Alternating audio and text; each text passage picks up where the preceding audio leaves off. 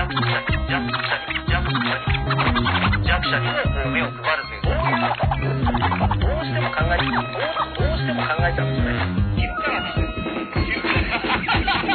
昼からなんですはい。えー、皆さん、えー、お昼ね、こんにちは。こんにちは。固めのダースの時期こと、ダースレーダーと、はい。えー、いいとも青年隊、プチカシマです。はいはい、青年隊で本番も出ちゃった。それは嘘を言いましたけどね はい、あの、はいはいとも中年隊みたいな。中年隊です。なのでね、はいえっと、毎度恒例なんですけども、えええっと、声がね、聞こえてるかどうか。聞こえてますか、皆さん。皆さん聞こえてますか？聞こえてますか？聞こえてますか？音量が音量がっていう音量がねね。うん、あの、音量あの上げろ下げろみたいなね。そうそうそあの、そういった指定をいただけう。たら霊が宿ってるみたいなね。うんそういう感じですけど。うん大丈夫ですか？どうなんだ？これは。ええうんだって今ね、あの、あ、聞こえます、聞こえます。聞こえる？二人と、二人の声も聞こえますね聞こえ。ますか？はい。はい。聞こえてます。で、音量ね、いい感じですかね？これ、上げたり下げたりはいらない大丈夫ですか？ね。うんできますよ。それぐらいはできますよ。そうですよ音量上げたりぐらいはできますよ。これはもう双方向の手作り番組ですからね。そうそうそうそう。もうみ、はいはいみんな、みんなのね、皆さんのおかげですから。皆さんのおかげで成り立っています、本当にまあ。ちょっとね、試しにこれぐらい上げてみようみたいなね。うん。お、いい感じ、いい感じ。いい感じ。あーありがたいですね。はい、ね、ありがとうございます。うんね、あのー喋り始めたらね、うんあの、始める前に240人うん見てて、うん喋り始めたら40人ぐらい一回減ったっていうね、うんどういうことだ どういうことだ？やっぱり本当のヒルナンデスと間違えた人が40人いるんですよ。そうですねちょっとあれ？あれ？って、うんなんちゃんがいないみたいなね。あくまで狩りですからね。うんそろそろ怒られるんじゃねえかなと思そううんですすでけどね。ね。まあ、あの、チクってもいいです、これね。そうですそうですあの、もしね、あの、タコを一緒に囲んでる人がいればね、チクってもいいですけど。そうですそうです。はい。まあなんつったって、たかだかインターネット番組ですからね。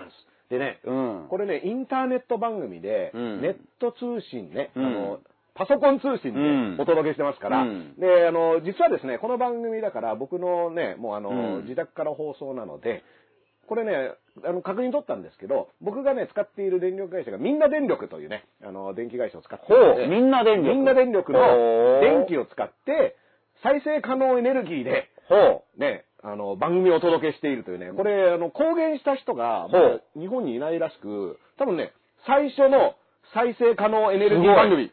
これがね、う。これ再生可能エネルギー。再生可能なんですこれまあ、ある意味、黒川さんも再生エネルギーみたいなね。あの、もう再び生きるっていう意味で再生だとね、黒川さんちょっと危ないんですけど。だって定年なはずだったのが無理やり半年間再生可能エネルギーにしようとして、そうそうそう。うん。でもこれは正しい再生エネルギーですこれは再生可能エネルギー。ええだからあの、黒川さんどっちかというと猪木的な再生可能エネルギーですね。あの、あれっつってね、本番が始まったら回んなかったみたいなね。だって自分ももう辞めると思ってたらうっかりみたいなそういう感じですもんね。でも、うん。一応ね、先週の昼からなんですで、はいはい。僕らは永遠に続く誕生日パーティーとしてね、うん。あの、ずーっとこう黒川さんを祝い続けるっていう、はい。ね、これを想定して、うん。8月まで黒川さんの誕生日をうん。延長しようと思ってね、ね、毎回菅さんがこう、ケーキを持ってくるってハハッピーッピーバースデーってやるうん。と思ったら、うん。僕らお祝いする気持ち満々でね、うん。先週いたのに、この一週間でどれだけ動いたかってそう。いう。なんですよ。だからでもね、まあ、あのーたかだかインターネット番組ですから、はい。そういう感じでみんな見てください。というのも安倍さんもね、うん。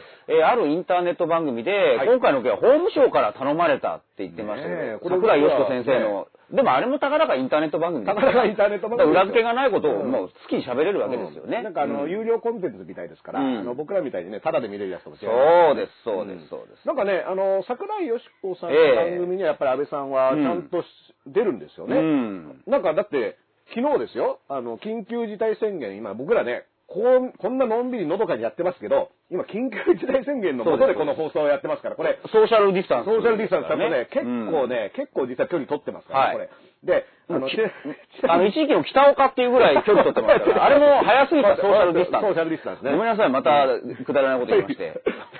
あの、あの、これはね、ご覧になった伊藤聖子さんがね、うんはいはい。あの、ディスタンスが気になるっていうね。あそうですディスタンスがまだ気になる。これが。これでもね、結構ね、ええ。ディスタンス取ってますからね。ありがとうございます。ん。これ僕の顔が異様にでかいわけではなく、はいはい。あのね、ディスタンスを取ってのこ。の感覚ですから。だからまあ、北尾とバンバンビガロだとバンバン思っていたビガロだだければねと思うんですけどね。。はい。ええ竹石軍団がプロレスをわかりやすい例えだと思いますよ。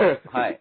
で、まあね、北尾もそうなんですけども、まあそういった、うんその、緊急事態宣言、僕らね、だから緊急事態っていうことを肝に銘じて、うん緊急事態に何をすべきかっていうことで昼からなんですなんですけども、そうですそうですこれがね、まあどうやら解除しようっていう話で、うんもう関西の方はですね、うん一足先に、僕らこれ東京から送ってますけど、関西の方では一足先に、緊急事態宣言が解除されて、まあ少しずつ日常に戻って、これは本当にね、あの、めでたいことと大阪モデルって言大ってね。阪モデルがね、こう、ハマったっていうことですね。そう。ん最初、吹石和恵さんのことかと思いましたけどもね。大阪モデルがね。そうそう、角地下子さんとかねうん。そうじゃなくて、3つぐらい基準を決めて、なんか通天閣でそのサインを出すと。そうそうそう。赤、黄、黄緑、みたいなね。ううんん。これがね、あの、ビシッと決まって、なんかでも、だからさ、話はか、あの、ちょっと似たような話ですけど、吉村さんが、はいあの、医療従事者になんか、クオカードを送るみたいな。あで、それに対して、ちょ、あの、お礼メッセージを送るみたいなのあったじゃないですかうん。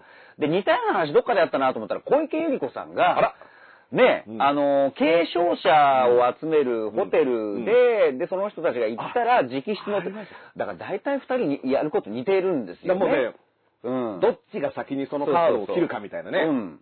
だから東京、大阪ありますよ。小池さんのね、その直筆の手紙で、まあ、あの、入、あの、ホテルで過ごす人は感動したみたいな、ちょっと美談になりましたけど、うん僕は、僕は言ったんじゃないんですよ。うんうんあの、日刊現代が、はいえーあざといって書いてましたよ。あざといだから、あねざといイコール、ちょっと、大衆人気をこう得やすい人っていうのは、大体同じ、まあ方向性としても僕はあざといとは一言も言ってません。現代が書いてたんですからね。現代師匠のね、そうです。お言葉をお借りして。いいじゃない直筆とか、クオカードにね、もうね。それは大衆人気高まりますよ、僕らのね。。きっと嬉しいですよ。そうそう。で、そのやりとりをこう、今度は松井さんとこう、ツイッターでやってたっていうね。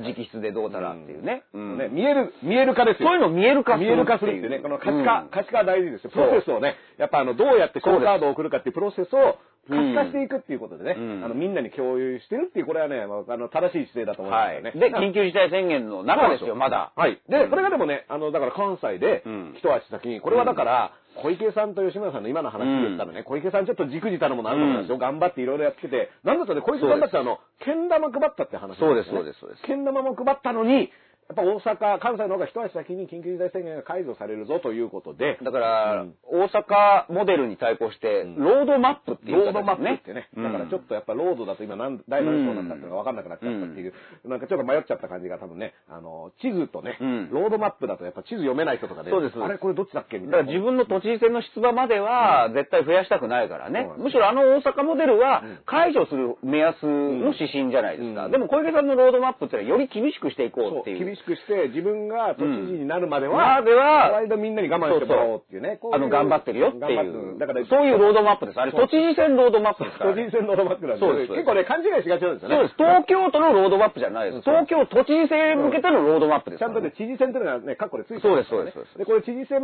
に向けていくためにはね、うん。やっぱ険しい道をうん。歩いてる方が、そうです。より応援されがいがあるみたいなね。う。んなんか平坦な道をテクテク歩いてると、はいはいはいやっぱ応援しがいがないから、はい。そういった意味では非常に厳しい坂を、あの、東京ロードマップっていうのはね、東京のロードマップっていうのはあるんですけども、うんまあ、それが昨日ですよ。うんその、だからいい話じゃないですか。うんだって、んね、それこそみんなが頑張って自粛とかをね、うんしてるのが金もまだもらってないけど、うんとかいう状況の中で、緊急事態が、宣言が解除されたという昨日でさえですよ、安倍さんはうん7分間ほどしか記者の相手をしなかったんですよね。まあ、昨日一つの、まあ、目安というか、うん発表をしたじゃないですか。うん大きなね。うんうんで、当然またあの記者会見、記者を入れてやるのかなと思いきや、なぜか今回はやらないんです、よああいうあの言いっぱなしの形で。だって。桜井よし子なんかあったんですかね？だだからね、ん。ね、桜井よし子さんの番組出るのに、うん。そんなね、もうなんかね、もろ手を挙げて、これはね、いい方向に来てるぞっていう、だから、出てけば、ね、これは成果をね、うん。もう日本のみんなが頑張ったおかげでっていう話ができるタイミングで、なんでやんないんですかね？っていう。だからうん、今日僕が、こう、ダースさんと一緒にお話したいキーワードの中にうん、一つ時系列っていうのがあるんですけども、ただこれ時系列で見るとはい、安倍さんがあの、桜井よし子先生のインターネット番組で出た時系列、はい。他で何が起きてたかっていうのを見ると、検察庁法改正案に対して、検察の OB が、はい。大御所たちが、あの、ロッキード世代って、ねえ、もう。すごいお笑い第七世代とは逆ですよう。んロッキード世代って言ったら、だからもうね、僕がちょうどね、子供の7歳、8歳ぐらいの時の話。うん。70年代を知る人たちですからね。そう、だから、今で言うとロッキード第7世代が動かなくちゃいけないんだけど、それがもうふわふわしてるから、うん。ロッキード世代が、もう師匠がね、動き出したと。ねこう、お笑い界でもたけしさんとかそういう人たちの世代が動き出したみたいな感じですからね。その、たけしさんが一人で来るっていうかね、ゾロゾロ来ちゃったみたいなね。たけしさん世代の人たちが、ね。であれがや D&B まで来たみたいな。あれがやっぱりある種とどめを刺した感じがあって、ちょうどあのタイミングが出たうん。時系列同じなんですようん。だから検察 OB がやっぱり動いたから、じゃあ、この自分たちの言い分を聞いてくれる番組はないかということで、多分、桜井よしこさんの番組があったっていうすり合わせ、うん予測はできますよね。まあだから、あの、検察 OB がドカッと動いて、うん。金曜日ですよね。うん。で、それも報道が出て、うん。なんだったらその時に森法務大臣がね、うん。その国会に立った時に、こういった動きがあるけど、あの、ね、そしたらね、これ、鹿島さんがやっぱり一番ね、今心配している、うん。あの、紳士君の育ち方。そう。これ、紳士君がね、ぐれちゃうんじゃないかっていうそう。ね、。紳士って本来素晴らしい言葉であるべきもうね、日で、本の鏡みたいな言葉ですよ、うん。紳士っていうのはね。そしたらね、まあ、あの、今の森さんもそうですけど、安倍さんも紳士に説明します、紳士に対応しますっていう。森さんも紳士3回、4回ぐらい使ってたんですよね。もうね、結構な紳士ぶりですね。で、その割にはちゃんと用意された答弁をただ棒読みするだけだった。棒読み。だからまあ、一応、紳士っていっぱい書いてある紳士に棒読み紳士に棒読みしてたっていうね。そう。そこはまあに対してはねそう、そう。すごく紳士な姿勢ですよ。そうそうそう。だって、あの、一言一句間違えずに読むみたいなことね、うん。やってましたけど、ただ、あのタイミングでも、だからその動き、検察 OB がもう言ってきてると、うん。法務省に届けてるぞ。だってあれ、うん。あの、法務省、法務大臣宛ての、うん。あの、提言でしたから。なんあの、ちゃんとしろよっていう、うん。でそれに対しても、まあ、その、そういったことはあるっていうのは知ってるけど、まだ読んでないから、って言ったら金曜日で、うん。で、それからの、桜井先生のね、うん。あの番組に出て、はい。あの、もともとはだってあんなのは検察の方で人事案をまとめて、そうです、そうです。で法務省からね、官邸に持ってきたもんだから、うん、うんもうこっちはだから、あそういうことだなって言ってうん。OK しただけなんですよ、うん。っていうのをね、安倍さんがこう。ん。う、まあね、あのーそこもね、面白いんですよ。うん。だから、当然、今までの慣例として、うん。そういうあの、検察の上の方のトップの人事というのは、当然、まあ、あのー行政の中に入ってますから、うん。だけどい一方でそことは独立しなくちゃいけない準司法的な立場っていうのは、まあ、これもう皆さん散々今回のあれで、お耳に入ってると思いますけども、はい。で結構ね、覚える単語多かったと思いますよ。ね。うんただ今までの慣例としては、やっぱりこう、法務省とかが考えた、向こうで考えた人事案をうん。出してきて、内閣が、うん、じゃあいいよっていう、だからその慣例なんです。ね、内閣が決めるって言うんだけど。形を守ってるけど、伝統として、検察の中で揉んでくるっていうものだだけど今回は、内閣が、うんって言わなかったっていうことなの。内閣とか政府がね。あの、結構ね、う忘れられがちなんですそこ大事なんですよ。うん。閣議決定の前の話ですよ。うん。去年の話ですよ。去年の話うん。で、もうだから、今ね、稲田さんっうんてこれもね、有名になりましたよ。うん。今までね、あの、こういった話で稲田さん今のトップね。う。んうん。稲田さんって言ったらともみさんだったのが、ともみさんのあのともちんだったのが、そうそうそう。ね、もう今ね、おじさんに変わっちゃいましたそうそう、あの、伊達メガネとあうん。の、網タイツの方のね。ミ、タイツのともちんが、の方だと思う。ちょっとそこは置いといてください。ともちんは横にともちんは置いてください。紙セブンはね、置いといて、ははあの、今の、今の稲田っていうのね、うん。あの、今田直っていうのがいまして、でこれがね、あの、検察の一番トップの人なんです。けど、うんまあ、この人、検察の、その検事総長っていうのは、まあ、そもそもは、2年ぐらいで交代して実際はもっと人気あるけども、はい早めに辞めるっていうのが、この検察内の慣例でね、はいはいはい。で、次の人に更新に譲るっていう、まあその優待していくっていう、まある種慣例ですよね。うん。この儀式をずっと続けてきて、うん。でそういった意味で稲田さんもそろそろ、うん。あの、いや、お辞めになる時期ですよねって言った時に、稲田さんは、うん。あの、林さんっていう人が、ね、自分の、これはね、次の部長は君がいいんじゃないかってね、うん。このね、あの、サッカー部とかの引退の時もありますよね、キャキャプテン次は君だみたいなので、林くんっていうのがいいよっていう話をしたら、うん。なんかその、安倍さんたちが、いや、林くんじゃない方がいいんじゃないかなっていうので、誰がいいのかなって言ったら、黒川くんがいいんじゃないっていう話になって、そこで稲田さんが譲りたい人に譲らせてもらえないっていう状況が、実はもうあったんですよね。そうなんです。だからこれ、今発売中の文藝真珠、文春じゃない、文春じゃないあの、大元の雑誌ね。はいはい。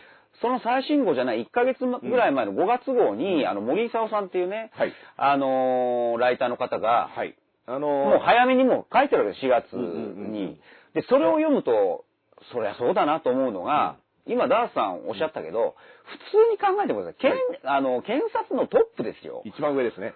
の人事というのは、そんなもんすぐに決まるわけがないじゃないですか。うん。しかも、あの、もうお役人のトップ中のトップだから、うん。やっぱり慣例として、うん。もう人事に関してはうん、1、2年前から動いてるんですって。それはそうでしょ。うん天皇陛下が認証するわけでしょ、なんか。認証官ですから。認証官でしょ、うってことは、もうそれにそ、あの、間違いがあっちゃいけないから、もう1年前から動く。うん。つまりもっと、これは慣例として2年で交代するんであれば、もう新しい人が決まった次はもう大体見えてるわけですよね。そういうもんじゃないですか、お役所の人事って。で、次は、あーまあ、稲田さんの次はうん。林さんだな、みたいなのが、うんうんずっとあったんです。の誠さんっつうから、まこちん、そうそう。まこちんみたいなのが、こう次にね、いた、いたわけですけど、こうん。れ、ちなみに、その認証官っていうのもね、うん。あの、その、天皇の認証があるっていうことで、うん。要は簡単にはもう辞めさせられないんですよね、うん。検討長っていうのは。そうです。もう自分からそうです。辞めない限り、うん。その、他の人がお前辞めろって言っても辞められないような地位の人ですから、だから、その、その地位の重さを考えて、うん。定年いっぱいじゃなくて、早めに引退して、はい。っていう慣例がセットになってるってことなんですけど、だから官邸としては、その森さんのルポを読むとね、あのーもう全部書いてあるんですけど、官邸としては、もう稲田さんが、うん。もう早めにもう辞めて、うん。で、その後黒川さんになるっていうのを、うん。官邸はずっと頭に考えた。うん。ところが、うん。まあ、法務省側はうん、やっぱり意地があって、うん。実はもう黒川さんの人事をもうそれまで2回ぐらい、うん官邸はいじってるわけですよ。うんで、稲田さんとしては腹は、うん。いや、もう好きにはさせないということで、うん。自分の後は林っていうのを、うん。では考えてて、でもそこが官邸は夢にも思わなかったらしいんですよね。うんで、そ、で、えー稲田さんが辞めて、黒川さんっていう、そういう人事を描いたら、うん。去年の秋ぐらいから、うん。さて、そろそろどうなってるっていうのになったら、うん稲田さんはどうやら辞めるつもりもないらしいと。うんっていうので官邸が焦り始めて、それどういうことだっていうので、で、1月の閣議決定につながるわけですよ。これね、稲田さんが辞めないということになると、黒川さんが2月の8日、そうそう。これね、誕生日迎えちゃうから。ますよまたごめんなさい、おっさんの誕生日のすいませんね。話してますけどあのなんでこんな人の誕生日覚えちゃってんだみたいなね。あの、でも、その2月8日になっちゃうと、黒川さんはもう定年で辞めなければいけない。自動的に稲田さんがまだ辞めてないと、そうあれ？でも黒川さんっていう線なくなっちゃうじゃん。稲田さんは稲田さんで、またこれ親父の人事の政局みたいな感じで面白いんですけど、うん。今年の4月ぐらいに、その国連かなんかの大きい、あの、舞台があって、うん。それを花道にっていうのが、だから稲田さんとしてもまあ、野心家なわけですよね。うんうんうん。それは当然そういう希望まああるでしょ。自分がちゃんとね、こんだけの功績があったっていう、そう。ね、場所にいたい。これだってね、あの、オリンピックがね、うん。なんで1年延期になったもう、もう親父って言ったら花道をどう飾るかなんですよ。だからもうみんな花道を最後ね、うん。気持ちよくね、みんなに見送られてサライを聞きながらね、帰りたいっていうのがこれ、親父さん。ただ、その4月を花道にされると、もうに、その2ヶ月前に、黒川さんはハッピーバースデーだからはい、辞めてるわけです。うん、だそこで辞めたら、もう次林さんしかいないわけです。それは官邸としてはまずいというので、いや、それはもう承認できない。うんもう考え直せと。うんで、ここが大切なんですが、はいはいで、安倍さんは、えー、法務省から持ちかけられた人事ですって、インターネット番組でおっしゃってたわけですよね。ねでもそれは、あの、実は当たってるんですよ。うんうんで、法務省、じゃあなぜそれを持ちかけたかって言ったら、だってその前に戻ると官邸がうんって言わなかったから。はいで、そこで森さんのルポを読むと、ん官邸、あのー法務省が考えたのが、うんまず一つ、はい。奇策ですよね。うん定年延長。うんまあ、今回。うんで、もう一つん、一、回うん、黒川さんには体感してもらう。で、民間人になった後、んトップにすげるっていう。だからどっちもウルトラ、まあ、あのーなるほど、なるほど。そう。で、民間から登用するっていう形を取る。ウルトラ C 的な、うんうんうん。ね、えーウルトラ Q 的なウルト、ラ級的なね、うんあの回帰大作戦の前ね、あそうの後か。その二つの奇策を考えたんです。だからこれは法務省が考えたわけです。でも法務省がなぜ考えたまあそれはそうですら、あの、内閣がうんって言わなかったから。だから奇策を考えた。だって、ただね、うん。ただそれを思いつくんじゃなくて、やっぱうん。法務省的にはいつも通りに、うん。あの、稲田さん次林さんやらせたいらしいんでよろしくお願いしますって言うと、いや、ダメだよって言われたから、考えなきゃいけなくなっちゃでっ奇策を考えて、ああ、じゃあそれいいじゃんっていうプラン A ですよね。うん。定年延長の方を選んだっていう、うん。そこの話、それが去年の年末までの話。だ定年延長っていうのは、うん。法務省がだから、うん。もうしょうがないから、うん。そういうんだったら、うん。その、稲田さんは4月までやるって決めてるんで、あの、じゃあ黒川さんの定年を延長しましょうっていうのを法務省が、うん。まあ、とりあえず、しょうがないから考えたっていうけど、実はそれって、これ僕ね、うん。あの、うがった考えなんですけど、うん。もちろんその法務省が考えて提出して、うん官邸側が OK したんですけど、もうその時点で実は罠が仕掛けられてるんじゃないかなっていう、これ陰謀論になっちゃうからね。うん。陰謀論みんな大好きでしょ。うん。でも僕ね、うん。その、結局そのやったうん。定年延長っていうのを閣議決定したせいで、今回の大騒ぎにやっぱなったわけですだって法的根拠がなくて。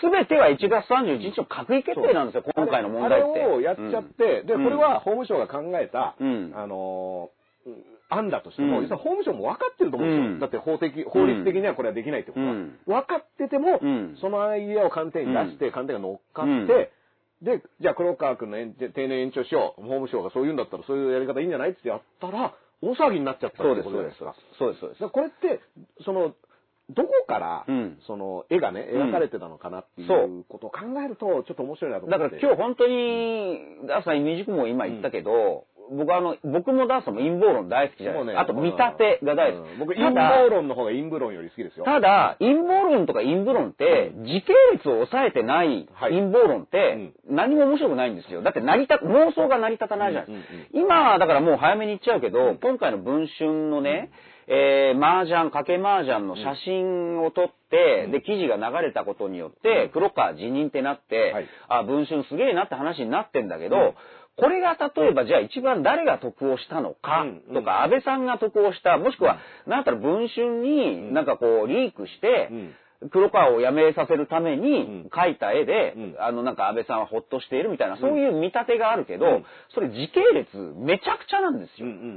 めちゃくちゃなんですよ。うん。だって、だから今の、今起こってることだけを見て言ってることなんですよね。だってよく考えてください。文章を読めばわかること。だってあれ5月1日に写真を撮ってるんですよ。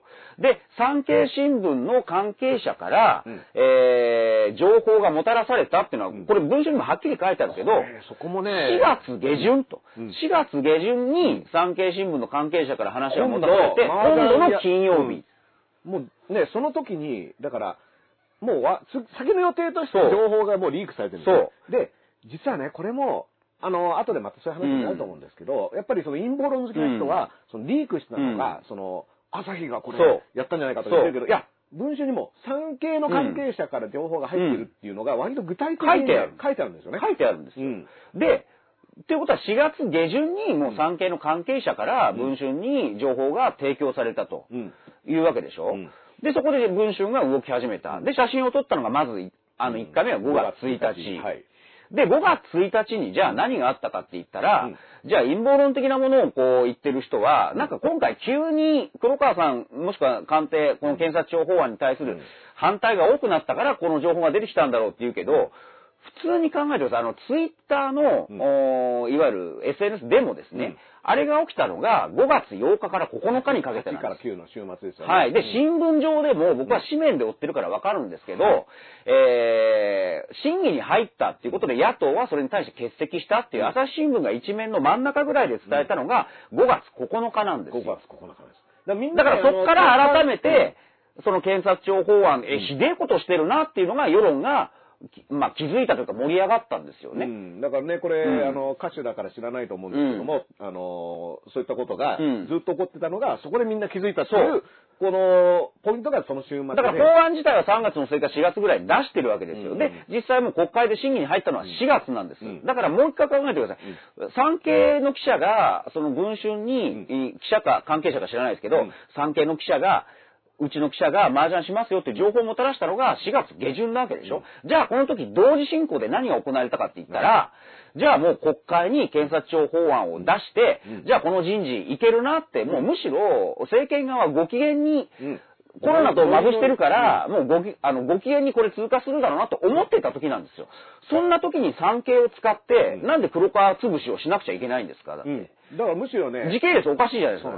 だから、ここはね、その背後関係を洗った時に、産経っていうのはね、僕はあの、鹿島さんがよく言うね、一塁側、三塁側って言った時に、じゃあ産経とか読売は一塁側なんじゃないか、うん。朝日とか三塁側なんじゃないかってうん。言ってるけど、その、打ってるその母体が、政権っていう、うん。こう、ふわっとしたものの中に実はいろんな要素があるわけじゃないですか。で、そこの中の、じゃあ、バッター席にいるの誰なのみたいなところも含めて見る必要があって。だから妄想とか見立てをするからには、でも絶対事実とか時系列は抑えてないとうん、仮説は成り立たないわけですよ。す。ただの本当に妄想になっちゃう。うん。だからこれね、昨日、まずネットニュースで、うん。その、森本武郎さんが、昨日の朝の番組、スタンバイという番組ですか、はい。TBS ラジオで、うん。やっぱり、あの方もね、えー邪推ですが、みたいなことを言って、うん。じゃあこれで今回安倍さんが一番得したんじゃないとあか。なんで産経がリークしたんでしょうね、うん。みたいなことをいおっしゃってるんですけど、うん。それはやっぱり、見立てとしては間違ってるわけですよ。だから、今のこの時系列全部無視してるわけだから。あの、ね、要は、それって、ただの面白い話だと。思う。うん。で、もちろんね、このね、昼からなんですね、うん。坂がネット番組で、うん。しかも床屋聖団をね、うん。あの、推奨する番組ですから、床屋聖団を大いにやるべしっていうのね、うん。だからその森本さんの話見て、ああ、なるほど、こういう意見もあるのか、うん。いいんだけど、うん。でも、同時に、実際に起こったことをベースにそういったことを考えていった方が、より、やっぱり面白いから僕は、や野じ馬として気をつけてるのは、でも事実ベースは間違えちゃいけないよ、うん嘘をついちゃいけないよっていう時系列ね、うん。そこは大切にしてる。だからこそ仮説とか見立てにみんな、ね、納得してくれる人もいるわけで、鹿島さんは、うん。伊達安水郷で、首相がゴンガール言ってるって言ってるわけではそうなくて、そうそうそう。ちゃんと書い首てある。相同棲で見つけて何の映画見てんだこれと思って。だからちゃんと書いてあるから、そうこれはどういうことなんだっていうのがそこから始まるわけで。だからね、だからそれをまずスポーツ報知課のネットニュースで、その森本さんの発言を僕見て、うん。で、ただ、ネットニュースからうん。いきなり批判するのは、なんかダメじゃないですか。うん。やっぱり岡村さんの件もあったでしょ。はい。あれも結局、ネットニュースでじゃあ音源を確認した人が批判してるかって言ったら、ネットニュースから批判が盛り上がったわけで、うん。じゃあまず音源を確認しろよって話じゃないですか。だから僕も音源確認してみたんです。そしたらやっぱり、これ邪推ですがっていう言葉も入ってたり、してるんだけど、でもその時系列に関してはもう全然掘ってあるんですよね、森本さんね。だからそれは、僕、文春のスクープに対して失礼だな。で、うん昨日改めて調べたら、2月13日号の文春はいに、2月13日。黒川さんのこの問題が書いてあって、そこに黒川さんの趣味は、はい麻雀と犬の散歩って書いてある。これ、だからもう、うんもうね、そこからもう、文春はもう、そうそうそうスタートしてたと言えるわけですよねあ。ごめんなさい、カジノとカジノ麻雀か。あ、カジノと散歩か。梶本さんも。まあだか、ら、多分ですよ。だから2月13日号ってことは、1週間前の日付ですから、2月7日ぐらいですよね。うんだから閣議決定が1月31日だから、うん文春は閣議決定が終わった瞬間に、これ怪しいってことで黒川さんをネタにしてるわけです。うんで、黒川さんの趣味も、カジノとか麻雀とか犬の散歩っていうのも嗅ぎつけて、だから1月、2月の7日ぐらいに書いてるわけですよ。だからね、これね、だからそっから始まってると思うんです、僕は。カジノっていうのがやっぱりうん。ポイントで、まあカジノ好きってうん。国内的な意味ではやっぱり今できないわけじゃないですか。うん。ってことは、海外行った時にやってるわけでしょ？そう。相当好きですよね。だから、僕は、あのー文春はですよ、うん、まず、黒川さんがうん、このコロナ禍で、うんコロナの中でこっそり海外に行って、カジノをやっている、うん。まずその写真をうん。狙,、狙いを定めたと思うんです。うん。ところがさすがにカジノには、うん。今この状況では行ってない。うん。じゃあ次なんだっていうことで賭け麻雀に狙いを絞ったうんと思うんですよ。だってうん、それがもう2月、スクープって時間かかりますからね。あの実はね、週刊誌報道って結構すごいのが、うん。やっぱ結構ね、仕込みにかかり調査して、そうそうそうそう。で、ある程度、こう、記事がまとまって当てるっていうことをやってるから、で、それを見た、2月13日号を見たうん。産経新聞、もしくはマスコミ業界、あ、黒川さんは、うん。あの、ギャンブルが好きなんだなってうん。頭に入るわけじゃないですか。うん。だからそれを見て、情報を提供したっていう。だから全てはもう2月13日号から始まってるわけ。で。2月13日号は、うん。まあさっきも言ったように、その1月30日の閣議決定、うん。この時に、すぐですからね。で実は、やっぱり報道もされたし、うんあれ？これ、そんなことしていいの？っていう話は、当時、今ほど大々的ではない。そう。で、僕ら、僕とかダーさんは騒いでたよ。うん。え、読売を読んだらもう官邸の意向で、安倍さんと菅さんの意向で黒川さんがいいって、もう読売が2月読21日か売はね、これ一塁側のね、うん。もう巨人ですからね、そうそうそう。一塁側にもうあの政権情報に強い、うん。もっと言うと政権情報に近い、うん。読売が書いてんだから、これは間違いねえなと思って、僕はツイッターでいち早くバーって言ってたわけ。うんだから僕の流れとしては、ああ、そうなんだ。で、文春は文春で、一方で、菅さん、ああ、菅さんじゃない、黒川さんの趣味はギャンブルだっていうことで、うん絶対当時から動いてたはずなんです。で、これも大事なんですけど、産経新聞が、を使って情報を動かしたとか、なんかその見立てをするけど、文春にはもう死ぬほどいろんな情報が来てるはずなんです。うんそれをこれは正しい、これはどうなのっていちいちチェックしてるはずなんです。うんだから時間がかかるわけ。だから5月1日なんですよ、2月から動いてて。それを全部抜きにしてね、あ黒川さんがなんかツイッターデモとかでなんか批判が大きいから、これをポシャりたいから、産経新聞を使って官邸は、あのーあの、文春にリークして動かしたんだろうって、そんなすぐできないから。そこがね、だから、3ヶ月寝かせてるっていう、この寝技師のね、うん。やっぱりこの、じっくり締め上げてきてるっていうところが妙味だったりするわけじゃないですか。うん。でもタイミングがもちろんやってますよ。うんあの、大体ネタが固まってきて、じゃあこれいつ行くよってなった時に、実は、これ、その、見送りになんなくても、うん。法案が見送りになんなくてもこの記事としての威力は全然変わんないんですよね。だから、今週、見送りになったけど、もしこれが、いや、まさにだから、水曜日とかね、火曜日ぐらいに、本当の強行採決する予定だったじゃないですか。うん。だからそれが、もしあれが採決していたら、そこにあの賭け麻雀っていうので、さらにもう、うん。ものすごい騒ぎになってた。い。やそう。だから、もしですよ、見立てをするとしたら、こういう見立ては成り立つんです。だから、文春で今週の水曜日に、どうやら賭け麻雀報道が出ると。うんそれを官邸が気づいてうん、情報を仕入れて、うじゃあやっぱりこれはやめようということで、週明けのご今週の月曜日の読売新聞で、見送りへってなったわけです。だから日曜ぐらいに、土曜、日曜ぐらいにその情報を掴んで、ああ、もうこれやめとこうっていう、だから言ってる、逆ですよね。文春に書かれるから、これを通したら、もう本当にやばいことになると。だからもうこれを見送ろうっていうのが週末に決まったっていう、そういう見立ては文春の報道があったから、これをやめたっていう見立ては成り立つ。時系列合ってんだから。だって、要は文春はもうどっちにしろ出すから、どっちにしろ行きます。あの、黒川さんにも当ててるわけじゃないですか。で、黒川さんはその後官邸に報告したっていうことを言ってるんですよね。うんあの、文春来ました、僕の。そうそうそうそうで、犬の散歩してる時に、はいその、かけ麻雀やってましたよねとを聞かれましたっていうのは黒川さんも、うん分かってて、それは官邸に報告しているわけだから、あ、官邸側にするには、これ文春、これ記事にするぞっていうことが分かった時に状況としては、うん。その週末13日のね、にもう一回やってるっていうのを含めて、うん。そうそうそうそう。あのーまた麻雀しやがったこいつってことで、いよいよ文春がもう固めてこれいけるってなったわけですけど、うん。そのタイミングで何が起こってたかっていうと、やっぱり、あの、ツイッターでも含めたね、あのーハッシュタグでわーってなってる、な、さなかに、うん安倍さんは桜井よし子さんの番組に出て、うんいやいや、これは、そもそも向こうが持ってきたやつをこっちはね、OK って言ってるだけだし、っていう意味では、投資満々だったわけですよ。で、なんだったら、そのツイッターが、その言ってるけど別にそんな大した人数じゃないでしょみたいな雰囲気だったら先週ですよ。うん。で、13日の麻雀のうん後の黒川さんに当てて、黒川さんが官邸に、ちょっと文春来ちゃったんですけど、言って初めてね。そう。だからそっちの見立ての方が時系列としては正しいし、多分信憑性高いし、実はこれ、他のメディアも書いてるんです。うん。今回、賭け麻雀って文春がうん。第一報って、確か紙ベースではうん。やりましたよ。うん。だけど、文春のライバルである、週刊新潮。はいあれがやっぱり文春オンラインと同じにデイリー新潮っていうのをやって。ね。で、デイリー新潮が、まあこれは皆さん今ネットでもすぐ調べられます。5月19日にん、やっぱりあのー検察庁法案について書いてい5て、月19ですよ。うん。で、実はもう、あの、黒川さんは賭け麻雀を記者仲間とやっているっていう情報が感づいた媒体があるっていう、うん。だからそれは文春のことなんです。文春のことなんですねそれをもうやっぱりウェブだから、うん。文春のスクープの前に早く出しちゃったら、まあ、一つのアリバイですよね。うちも気づいてますよ って。いう。っていうね、だからこれはあの、文春新潮の関係っていうのはね、それこそその前に、だからお互いスクープの出し合いなんスクープ潰しでもあるわけあです。の、印刷所問題っていうのがね、うん。ありまして、見出しで、うんそうそうそう。その、同じ印刷所を使ってるから、あれこの記事やるのって差し替えるみたいな、まあそういった泥臭いことをお互いやっている中の、うん。ネット版ってやつですよね、うん。それは。だからそのデイリー新潮5月19日のを読むと、今まさにダースさんが言ったように、黒川さんは、そのある媒体、そこには文春って書いてあるんですけど、そういう直撃を受けたというのを官邸に報告したっていうのを、もう書かれてるんです。はい。だそれがこの間の週末なんです。うん。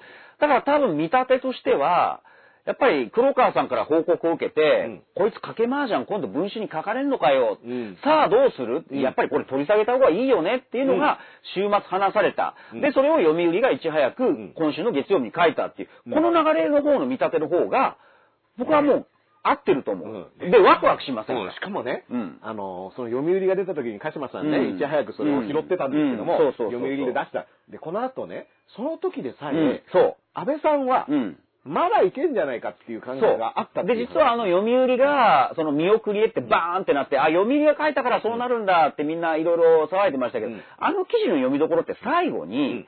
その閣僚関係者の言葉として、いや、でも次の国会にやるって言っても、次の国会で批判が収まってるどうかわからない。うん。だったら傷が浅いうちにうん。今回通した方がいいんじゃないかっていう、うん。あの声も出てる。うん。で、安倍さんはそれも含めて、うんじゃあどう判断するかっていう、そこで記事は締められていく。だから、結局、傷が浅いか深いかの話で、あのー今週の月曜日の時点では、やっぱりあの、秋に出すっていう基本姿勢は変わってないっていうことが分かったわけです。うん、だから秋にやるつもりだった月曜日に、うん。読売のうん。記事してる段階での官邸の肌感としては、これは、まあもう、どっちにしろ食らうから、うん。あとはダメージ量を測ろう。うん。で、先延ばししてみんなが忘れるの待つか、うん。もう今のうちにもう痛いけど、うん。痛いけど今やっちゃうか、みたいなね。あのーっていう選択肢だったのが、これ次の日ですよね。この、安倍さんが二階さんとね。そう。そう。そう。で、この時僕はツイッターで、はいはいはい。あのー今日ね、うん。その時点での僕の感想としては、うん。あ、これは二階さん出てきたから、うん。鹿島さんに二階さんの話をしてもらおうぐらいだったんですよ。2回です。うん。ね。そうそうこれね。ちょっと、またやめた方がいいと思います。ううん。るせえみたいなね。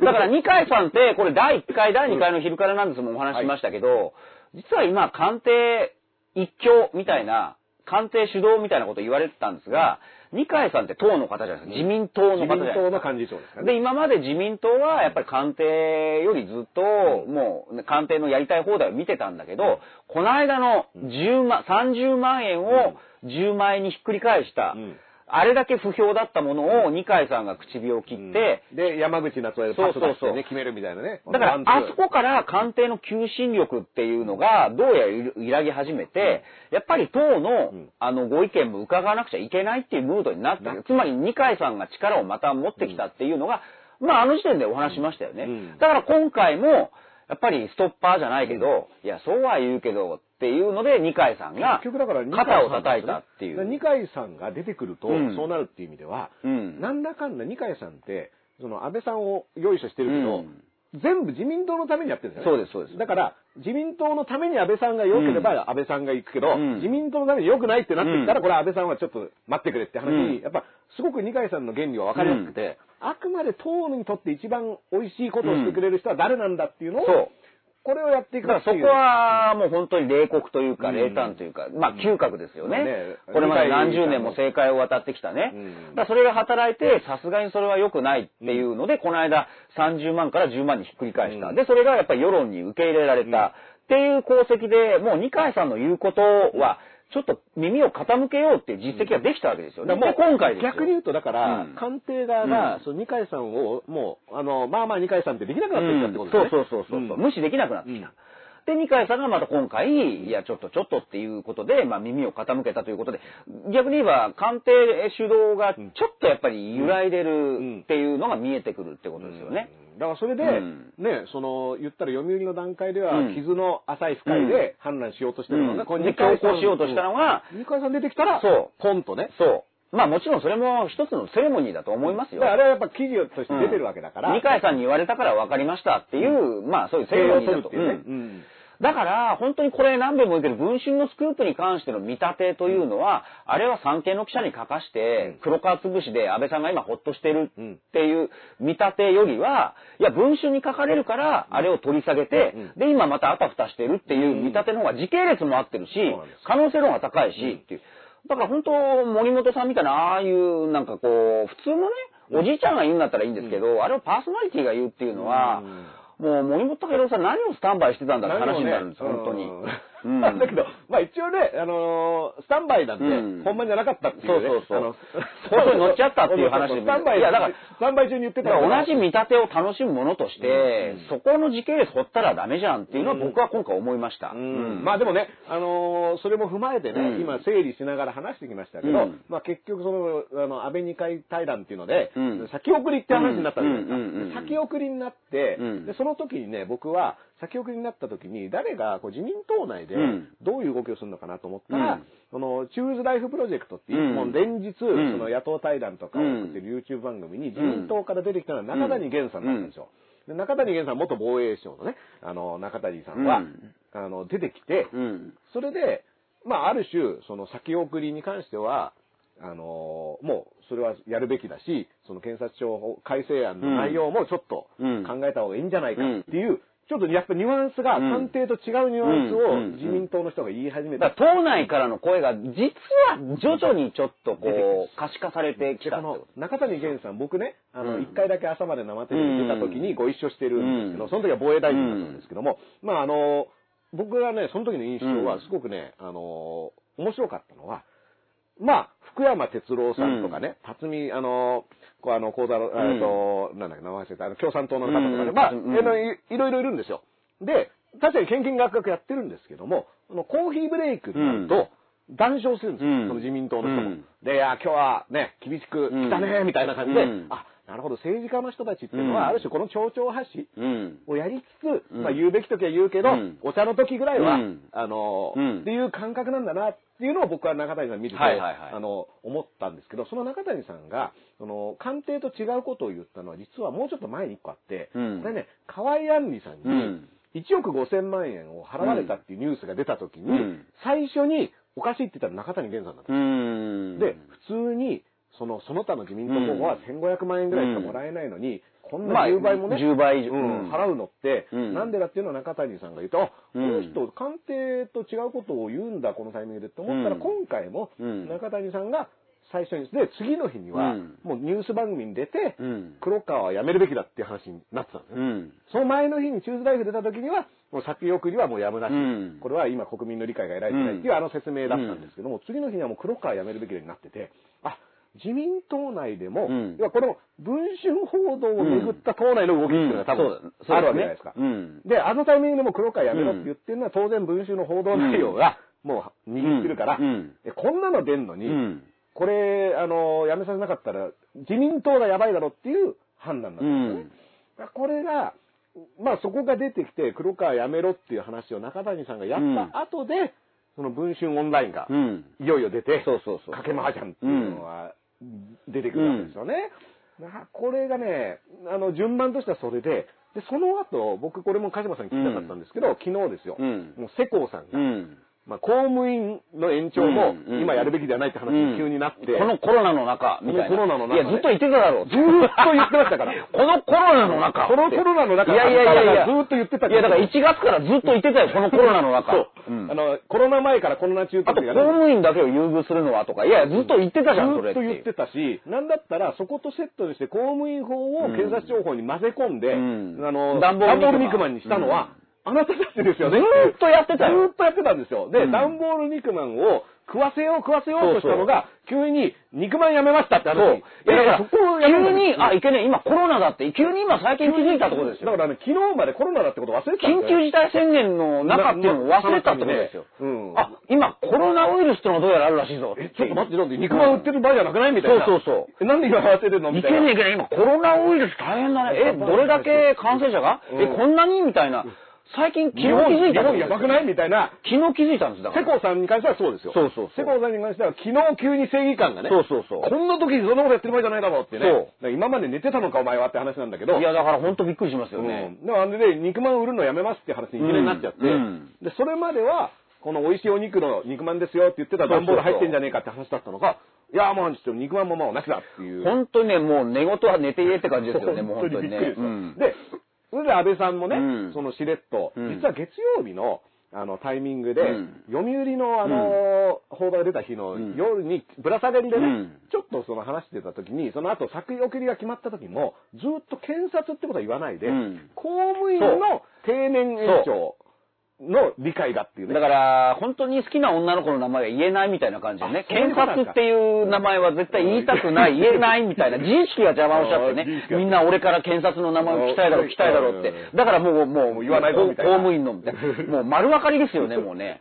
うん。で、あの、昭恵って言ってやれって話ね。そうそうそうそうん。もう昭恵と同じぐらいの気持ちで検察って言ってあげてほしかったんだけど、でも、その、言わないできた、その公務員をうん。丸ごと廃案にしちゃうんですね。うん先送りって言ってて、で、うん先送りする理由って、うんあの時に、あの、皆さん、あの、安倍さんとかも含めて言ってたのは、これだって大事なことで、そむしろ、今、そうんの公務員の定年を、で、経験とかをね、うん生かして、う。うん。っていうのは、今、うん。いや、議論しなきゃいけないんだってことを言ってたのが、2日後には、うん。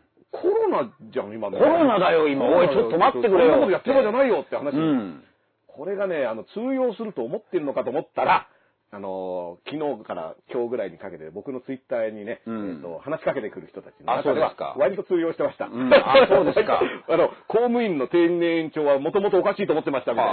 あ安倍さんがマスクを配ったから今マスクが安くなったんだろうっていう論理、菅さんも言ってましたけどねそうなんです。よ。あの、そもそもそも菅さん、あんたその、うんそのマスクしてないじゃないかみたいなね。うんなんでじゃあ、あの、安倍さんのマスクあんたしないんだみたいな話もあるんだ。岸田さんだけはしてるみたいなね。岸田さんはねもういじ全場らしい待ち。もうだから、いじらしい岸田さんはね、もう岸田さんだけしてるんですよね、犬です。うんあの、岸田ワンちゃん、岸田ワンちゃんがね、キャンって言ってね、うんあの、マスクをつけて、私こそはうん安倍さんの後を継ぐね。そう安倍のマスクの後は岸岸田正。当ななんか王位の継承のアイテムですって、そのアイテム間違ってねえかと思うんですけど、多分違うアイテムだと思うんですけど。だと思うんですけどね。あのね、横で西村さんがすごいのしてますからね。うんそうそうそうそうんだから、その状況で今だから、公務員のやつも廃案にして、うんで、廃案にするっていうのがね、うんなんかその、あたかもみんなそれを言ってたでしょみたいな。そこに抗議してたでしょっていうだからね。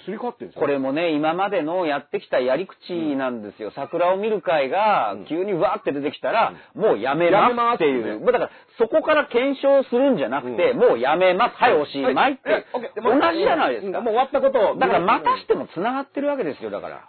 うんあのね、お、ね、今年の4月、そういえば桜を見る会はなかったんですけども、あの、まあ、全国的に皆さんね、花火が自粛でできなかったんだけども、まあ、去年の段階でやっぱ、何をやったかって言ったらね、うんあ、じゃあ次やれるんで、うんはい、じゃあ次行きましょうっていうそう話だったですよね。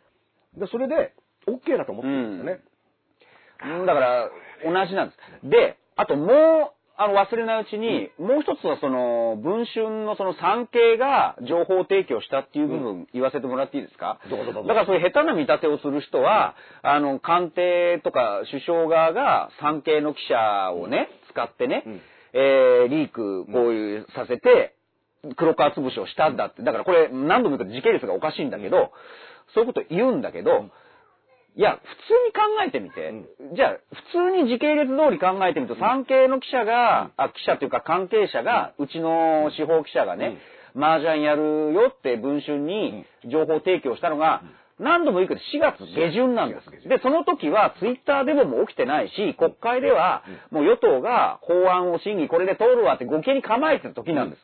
だから全然、そのなんていうの、問題はずっとさ言われてたけど、世の中的には全然通るだろう時期。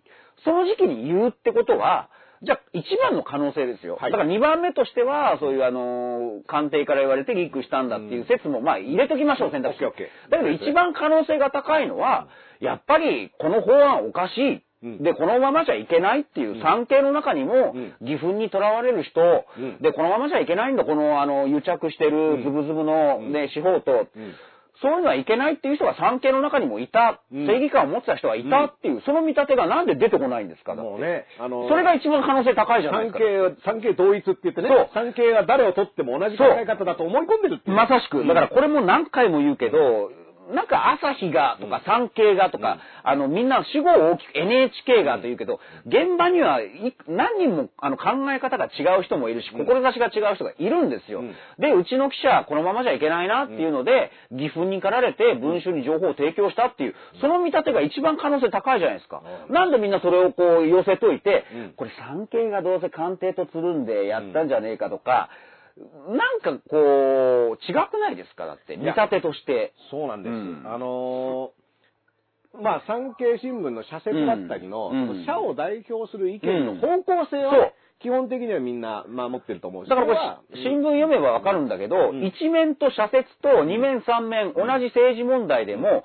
論調とか意見が違う場合もあるんですよ。うんうん。だそれはそうです。新聞記者何人もいるんだから。だってね、うん。産経新聞の中には、うん。この私、ダース・レーダーをうん。人気ラッパーだと思っている人もいるんですよ。でも、決して産経全体がそう思ってるとは僕は思いませんけど、うん。でもあの記事を書いた人はどうやらこのダース・レーダーってなんかラッパー、人気のあるラッパーらしいぞと思った人もいるぐらい、うん。産経の中にもちゃんと、いますよ。ね、じゃあ具体例話しましょうか。あの、僕、数年前から、何ヶ月、1年に1回か2回、産経新聞で書評で、鹿島さん好きな本をうん。書評してくださいっていうはい。仕事もやってるわけです。うんうん。で、そこは、まあ、文化欄の方じゃないですか。はい。で、文化欄の方がやっぱり直接打ち合わせに来て、うん。えー鹿島さんの本いつも読ませてもらってます。楽しいですね。で、産経っていうといつもこう、右寄りだろうとか、政権べったりだろうとか、もう、社員ごと思われるんですけど、私全然のんぽりなんですよっていう。だからそりゃそうだよね。だそういういろんな考えの人がいて、で、社論としてこうだっていうのは別にあってもいいよ。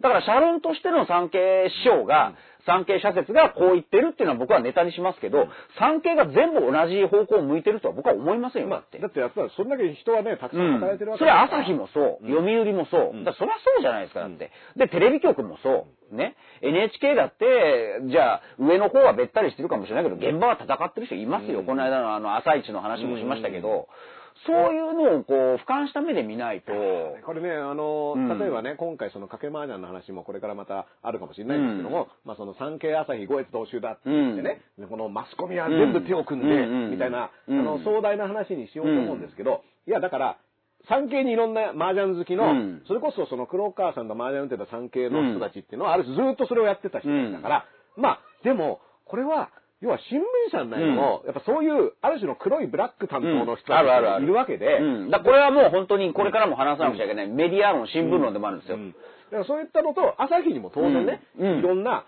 うん。あのースタンスの人がいて、うん。これ僕ね、あの、鹿島さんと、実はあのーちょっとこれ、うん。差し挟んでおきますけど、うん。者がね、うん。今あの、箕輪さんという編集者のうん。うん。うん。うん。セクハラ、これも文春ですよ。それもね、うん。死後がでかいもんだ。主語がでかい。でうん、文春で、うん。まあ、この箕輪さんって編集者が、うん。その ABEX のうん。ライターさんにうん。セクハラしたっていう記事が文春に出て、うん。で、これ LINE とかも出てるから、うん。まあかなり、うん。あの、えげつないんですよ、うん。これは。で、うわっもう記事を読むとうわって思うんですよ。で、そうすると、幻冬者、まあその、健城さんっていう社長がまたキャラクター濃いから、うわ、幻冬者ってのはひどい会社だって、うん。これはその前に、うん。あの、いわゆる現、売り上げとかをね、うん。ツイッターでバラすみたいなこともやってるから、あれもひどいことなんですけど。で、実際そういう面もあるんですよ。うん。で、幻冬者ってでも、うん。そこそこでかい会社でうんいろんな本出してるから、そう。そう。いろんな編集者がいるんですよ。そうなんです。で、僕今連載をね、ん。幻冬者プラスでやってるんですけど、で、実はこの担当編集者は、同じでしょ。そう、鹿島さんの女性のね。あの担当と一緒で、うん。鹿島さんの芸人式新聞の読み方っていうのをね、出してくれたの、はいあの、本にしましょうって言ってくれたのも、その方なんです。で、ちなみにあの芸人式ね、新聞の読み方を読めば、うん非常にそれは、その、幻冬者で言われてる、幻冬者ってこんな会社でひどいって言われてるものにはうん、割と対立するような内容と、例えば鹿島さんだから、その編集者の方は、むしろすごい、まあ、こういう言葉はなんかちょっと陳腐だけど、うんすごく先進的な考え方で、フェアな方で、そういうか、だからこそ、あの、話が、なんかダースさんともね合うと思うし、んで、で、上の方ではそういうことをやってる。うんでも少なくとも僕とダースさんの編集者って、うんそういう考えのフェアな方で、がいるんですよ。でそれを本にしてくれる。だから、未だに言われますよ。僕、新聞、芸人式新聞のこと読みたいけど、幻冬者だからな、うんみたいな。うんでも、現場にはいろんな人がいるんだっていうのは、うんこれはもう声を大にして。だから、これ文庫版になった時に、じゃあ対談しましょうってことで、誰が対談いいですかねって、ぶ僕、デイキャッチで5年、うん。5年間、青木治さんとご一緒してたんで、じゃあ青木治さんと対談はい。したい。でも普通に考えてみてください。幻冬者に青木さんがうん。乗っかってくるなんていうのはありえないんです。うん。でも OK してくれた青木さん。だから青木さんもその編集者のことを知っててくれて、で、仕事ぶりを知ってるから。で、僕ともね、うん。まあ、だからもう対談の第一声が、俺、幻冬者に嫌われてんだよな。って言いながら青木さんが、でも来てくれたわけ。うんうんだから青木さんも幻冬者の中にもいろんな人がいるって分かってるから。で、僕が本を出してるから、来てくれたわけで、看板だけでは選んでないんです。これはもう声を大にして言いたい。本当に。これね、うんですごく大事なことで、とはいえ、看板を使って仕事をしているときにとはいえ、上の方はうん、確かにひどいことやってるよ。だかだからら、NHK の現場のレベルが、あー、上がまた政権となんかやってるよっていうのと同じ。でも、目の前の仕事を頑張ろうっていうのは NHK の人もいるわけうん。絶対。これは、同時に、別にだから、言うべきことは言うみたいなことは簡単だけど、その、看板に対してものを言うのと、うんその、そういった全てをね、うんひっくるめて一つの主語で言っちゃうっていうのは、実は違うんだっていうことが、僕はやっぱりこの、幻冬者問題で思ったのと、だからこれは本当にある意味リテラシーっていう言葉ね、うんちょっとかっこいいけど、うんそれを鍛えられるよ。幻冬者の本だからこれ全部ダメって語る人いるんですよ。こうこう攻撃してくる人もいるんですってよ。いうことを僕もね、言われますいるんですよあの、連載してるだけど、物を見てくれと。うん。だから、僕の原稿がね、うん例えばそこに載ってる原稿が、これひどい。うん。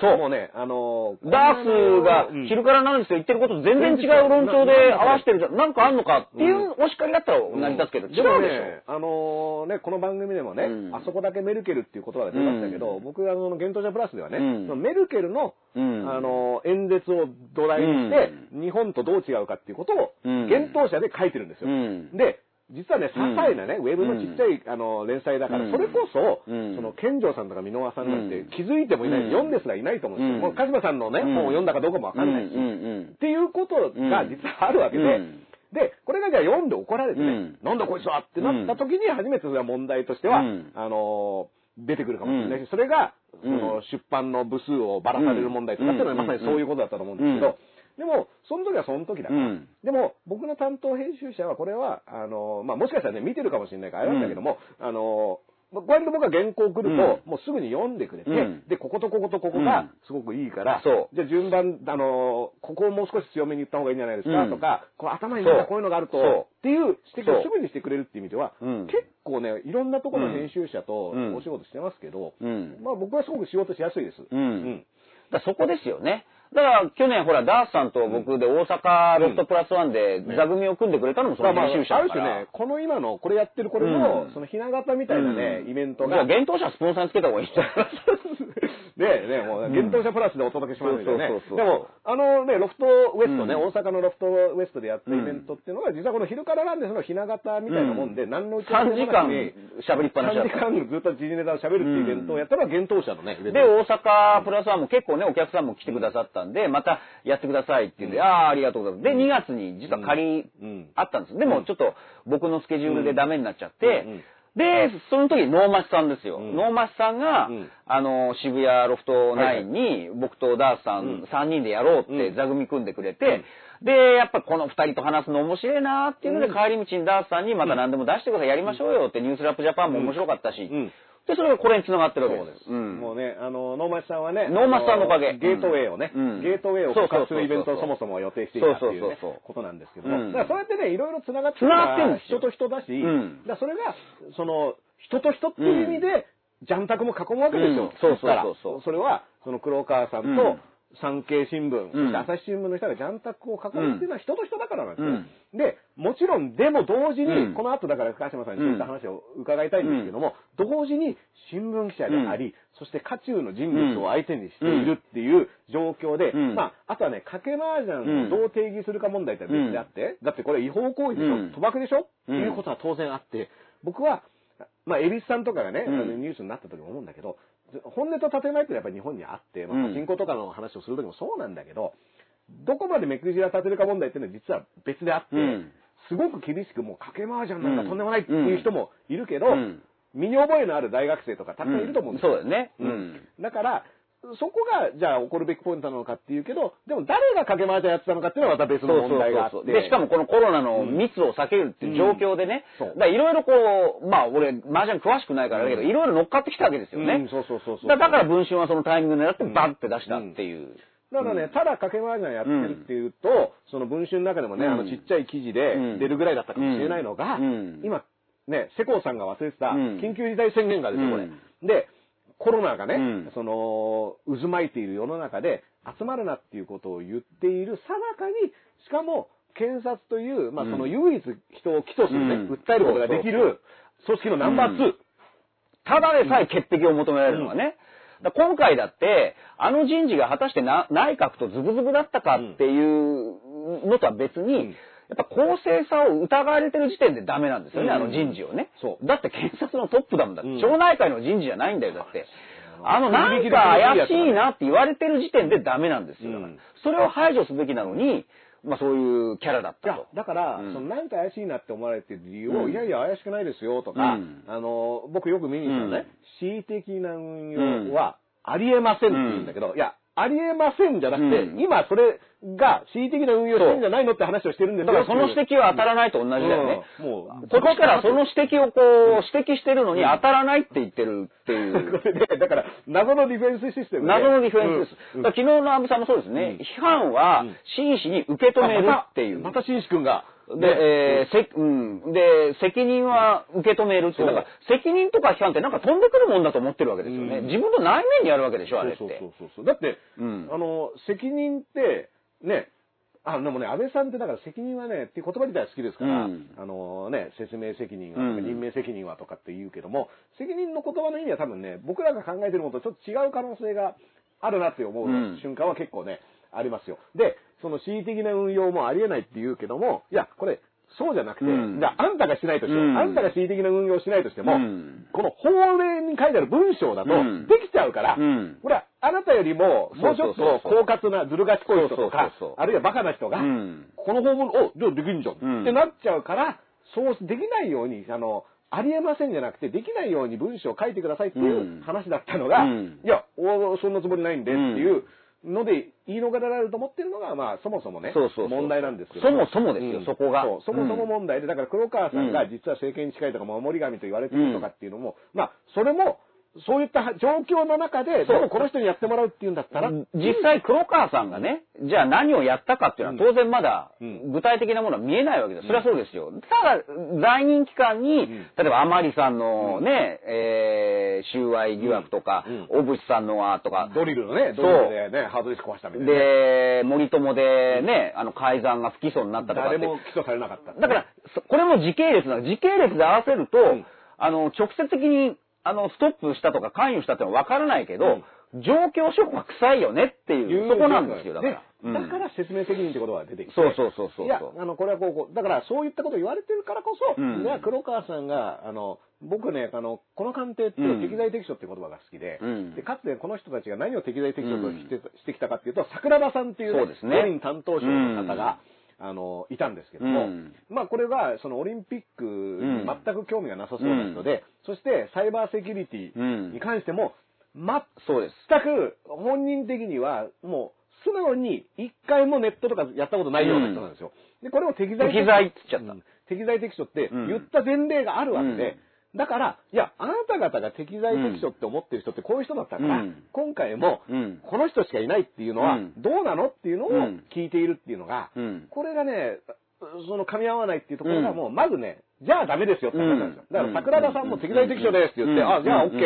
いう話になってうん、いや、あの、全然適材適所じゃないと僕思うんですけどうん。っていうところに対しての説明がないから、まあうん。実際桜田さんは辞めてるわけですけうん。ど、まあその後出てきたのがハンコのね、あの、ハンコ議連の会長だったりするから、もういよいよなんですけど、まあそういったことをやってきてるっていう前科も当然あるうん。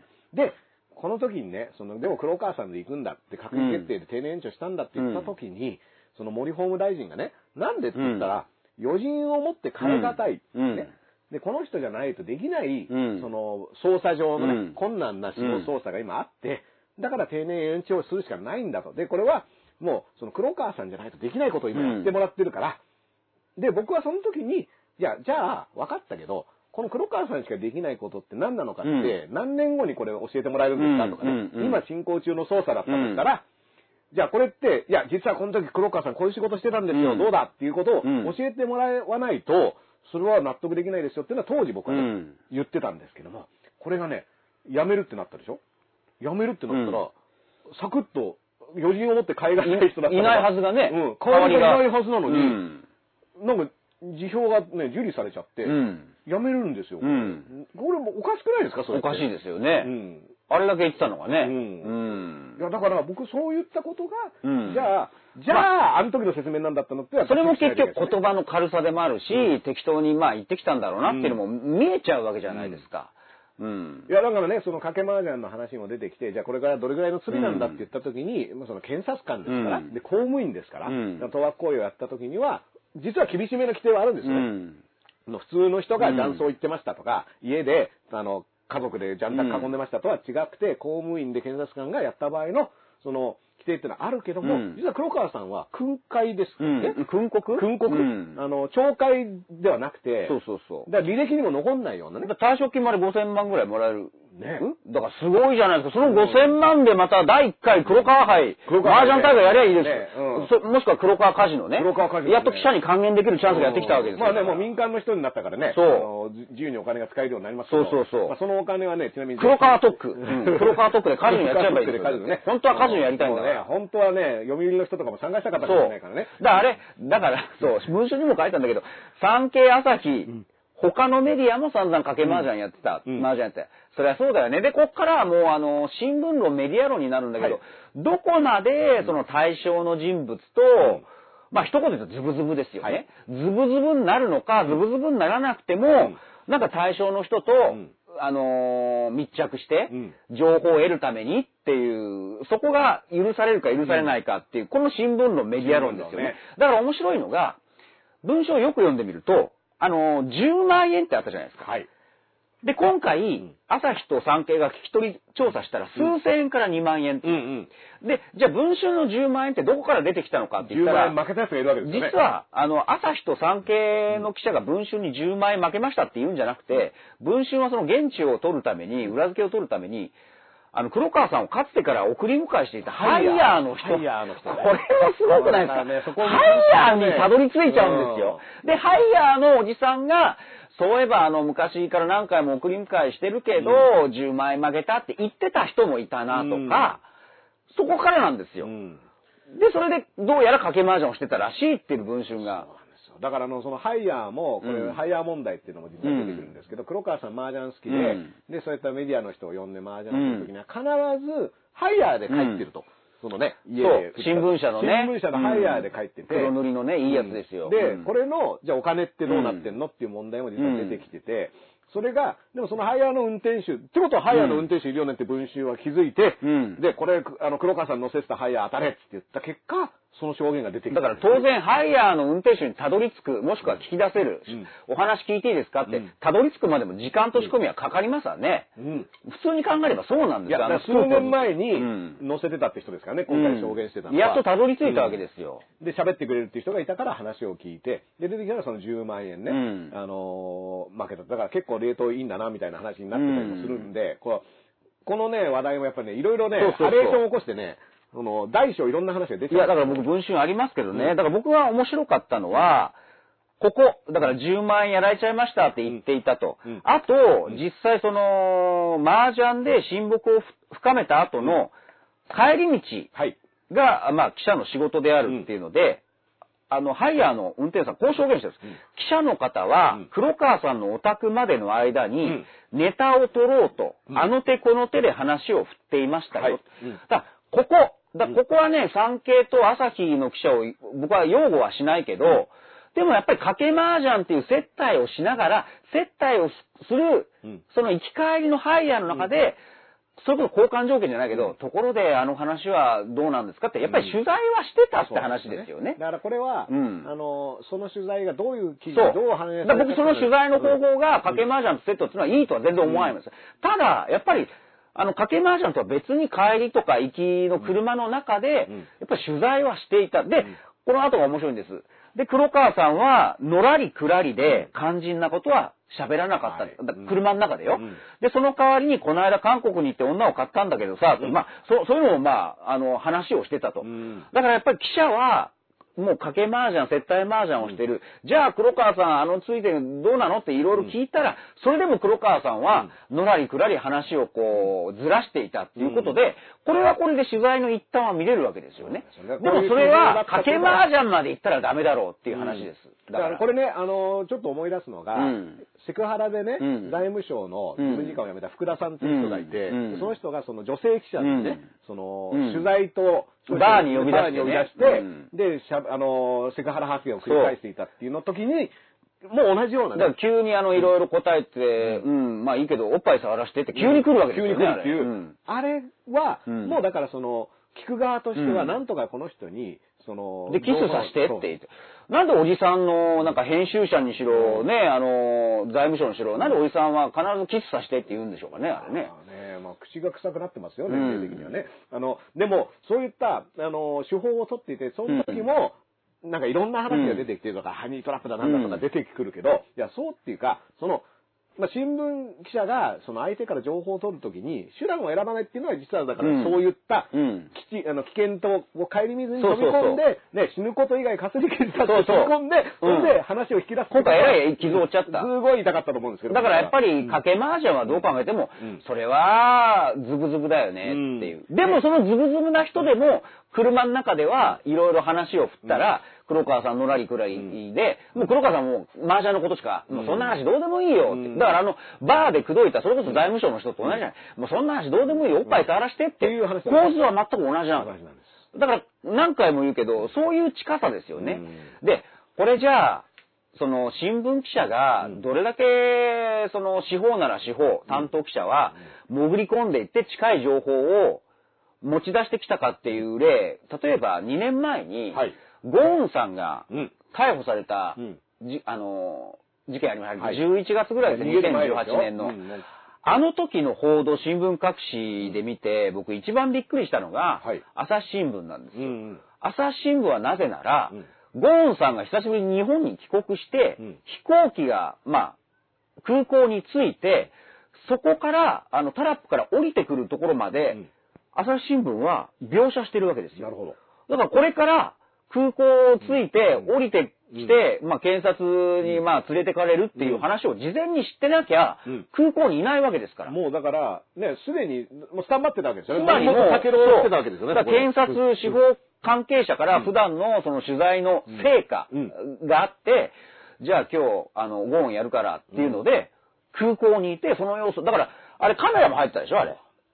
いや、だからもう十つまり、それだけ近い情報を得てたからってことなんです。だこれだけ、そう考えると、それはだってゴーンさんのあの報道で、検察寄りの報道が多いっていうのは当たり前の話ですよね。検察からの情報をもらって記事書いてるわけだから。だからこれもね、だから、結局それがね、そのうん麻雀した帰りの車で聞いたのか、うん。ね、そこまでわからないんですけど、うん。よったらそういったいろんな方法でうん。得た情報を、うん。で書いてるけども、うん。今まさに鹿島さんが言ったように、その検察から出た情報を記事にしているっていう意味で、うん。この方向からこの見方だけでいいのかっていうリテラシーが必要になってわけですよ、ね。そうそうそうそう。今回も、実はその、取材のために黒川さんとね、一緒に麻雀やって、うん。ハイヤーまでやってね、うん。気持ちよくしてもらって帰ってもらう。うん。なん。だって10万円も負けてるみたいな。うん。で、得た情報がどういった記事に反映されるのかっていうところが僕はやっぱポイントだとは思う。だから実際その麻雀をやってた記者が2月ぐらいにか黒川さんの書いてた記事っていうのは、いや、黒川さんの定年延長っていうのは、ゴーン絡みで、うん。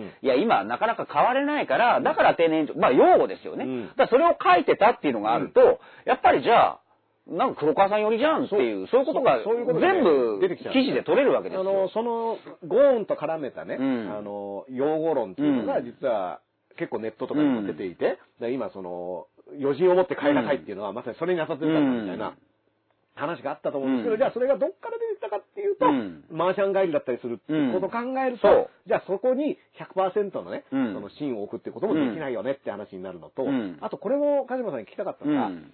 これ、影麻雀が文春でポンって出た時に、産経と朝日、朝日って名前がポンって出た時に、うん。朝日は取材ではなく個人の活動うんでああーそうね。るっていうことを言って、産経はうん。取材に関しての、その、うん。取材芸に関しての情報は一口しますって言って、産経は取材で、朝日は取材じゃなくて麻雀やってたっていう。そうそうそうそう。これはどっちなんだろうって思った。これは、えー、まあだから、産経の取材、だからその二人は、マジで今も、あの、司法のうん記者だから、うんまあ、当該物件だったんでしょうね。で、朝日の言い分としては、うんあの、元司法検ん担当で今は。そう、うん今は部署が違うから、うんで、今日も朝日に書いたけど、うん一連の検察報道に関してこの記者は関わっていませんでした。うんなぜならもう部署が違うからっていう。まあそこなんですよね。うんで関係は未だにもう司法の中にいる現役中の現役。だからこそハイヤーも出したわけですよ。うんだから朝日は、だそれも結局昔からの仲間でうん、黒川さんと麻雀のタクを囲んでいたとうん。いうので、うん。だからそこですよ。だから、うん。朝日としては、多分今、司法をこうやってる人、うん。え、あの人が何、麻雀か、もうもう本当迷惑だわっていう、さっきのうん、産経もそうでしょ？だって、ズブズブで本当のこと書いてないじゃんっていうのは、じゃあ俺文春に言うわ。うん。俺か私か知らないけど、うん。っていう人がいたように、まあいろいろそれは朝日も産経も中にいろいろあるんです。朝日にしてみればね、僕だから昨日朝日が新しい記事をこうん。のタイミングで上げてた時にも、その黒川定年延長問題とかに対しての、割と批判的な記事を上げてたんですけども、やっぱりね、その時によぎったのは、うん。あれでも一緒に麻雀やってた会社の人だから、うん。そことの、その、そこを結構しっかりしないと、いや、さっき言ったように、要要は、朝日ってでっかい主語で語ると一緒になっちゃうけど、いろんな人がいるっていうことも踏まえて、これ今日の、じゃあ引用するけど、朝日の記事ね、え社員は、だから今回、まあ、かけ麻雀に参加して社員は、えー東京社会部の司法担当記者だった2000年頃、うん。だからもう20年前ですよね。20年前ですね。えー黒川氏と取材を通じて知り合ったと。うんうん。で、2017年に、うん。だから今から3年前ですね、編集部門を離れ、翌年から管理職を務めていた。で、今回一連の問題、えー黒川問題の報道には全く関わっていないっていう、うん。うん。まあそういう説明というか、まあ、うんうん。まあ実際そうなんですよ。だから言ってみれば、この人は、あの、し現、現場現役じゃないよっていうのを、まあ朝日は一生懸命言ってるわけです。うんで、まあ産経は産経で、じゃあこの二人は、じゃあどういう人かって言ったら、まあ黒川さんと昔から、うんだから面白いのが、文春にも書いたんですけど、えーこの二人の記者が関わった本で、えー2009年ぐらいかな、はいはいはい。えー検察対小沢一郎っていう本あが、だ僕、その本がもう読みたくて、早速取り寄せてます。ああ、もうね。つまりどれだけ、うん。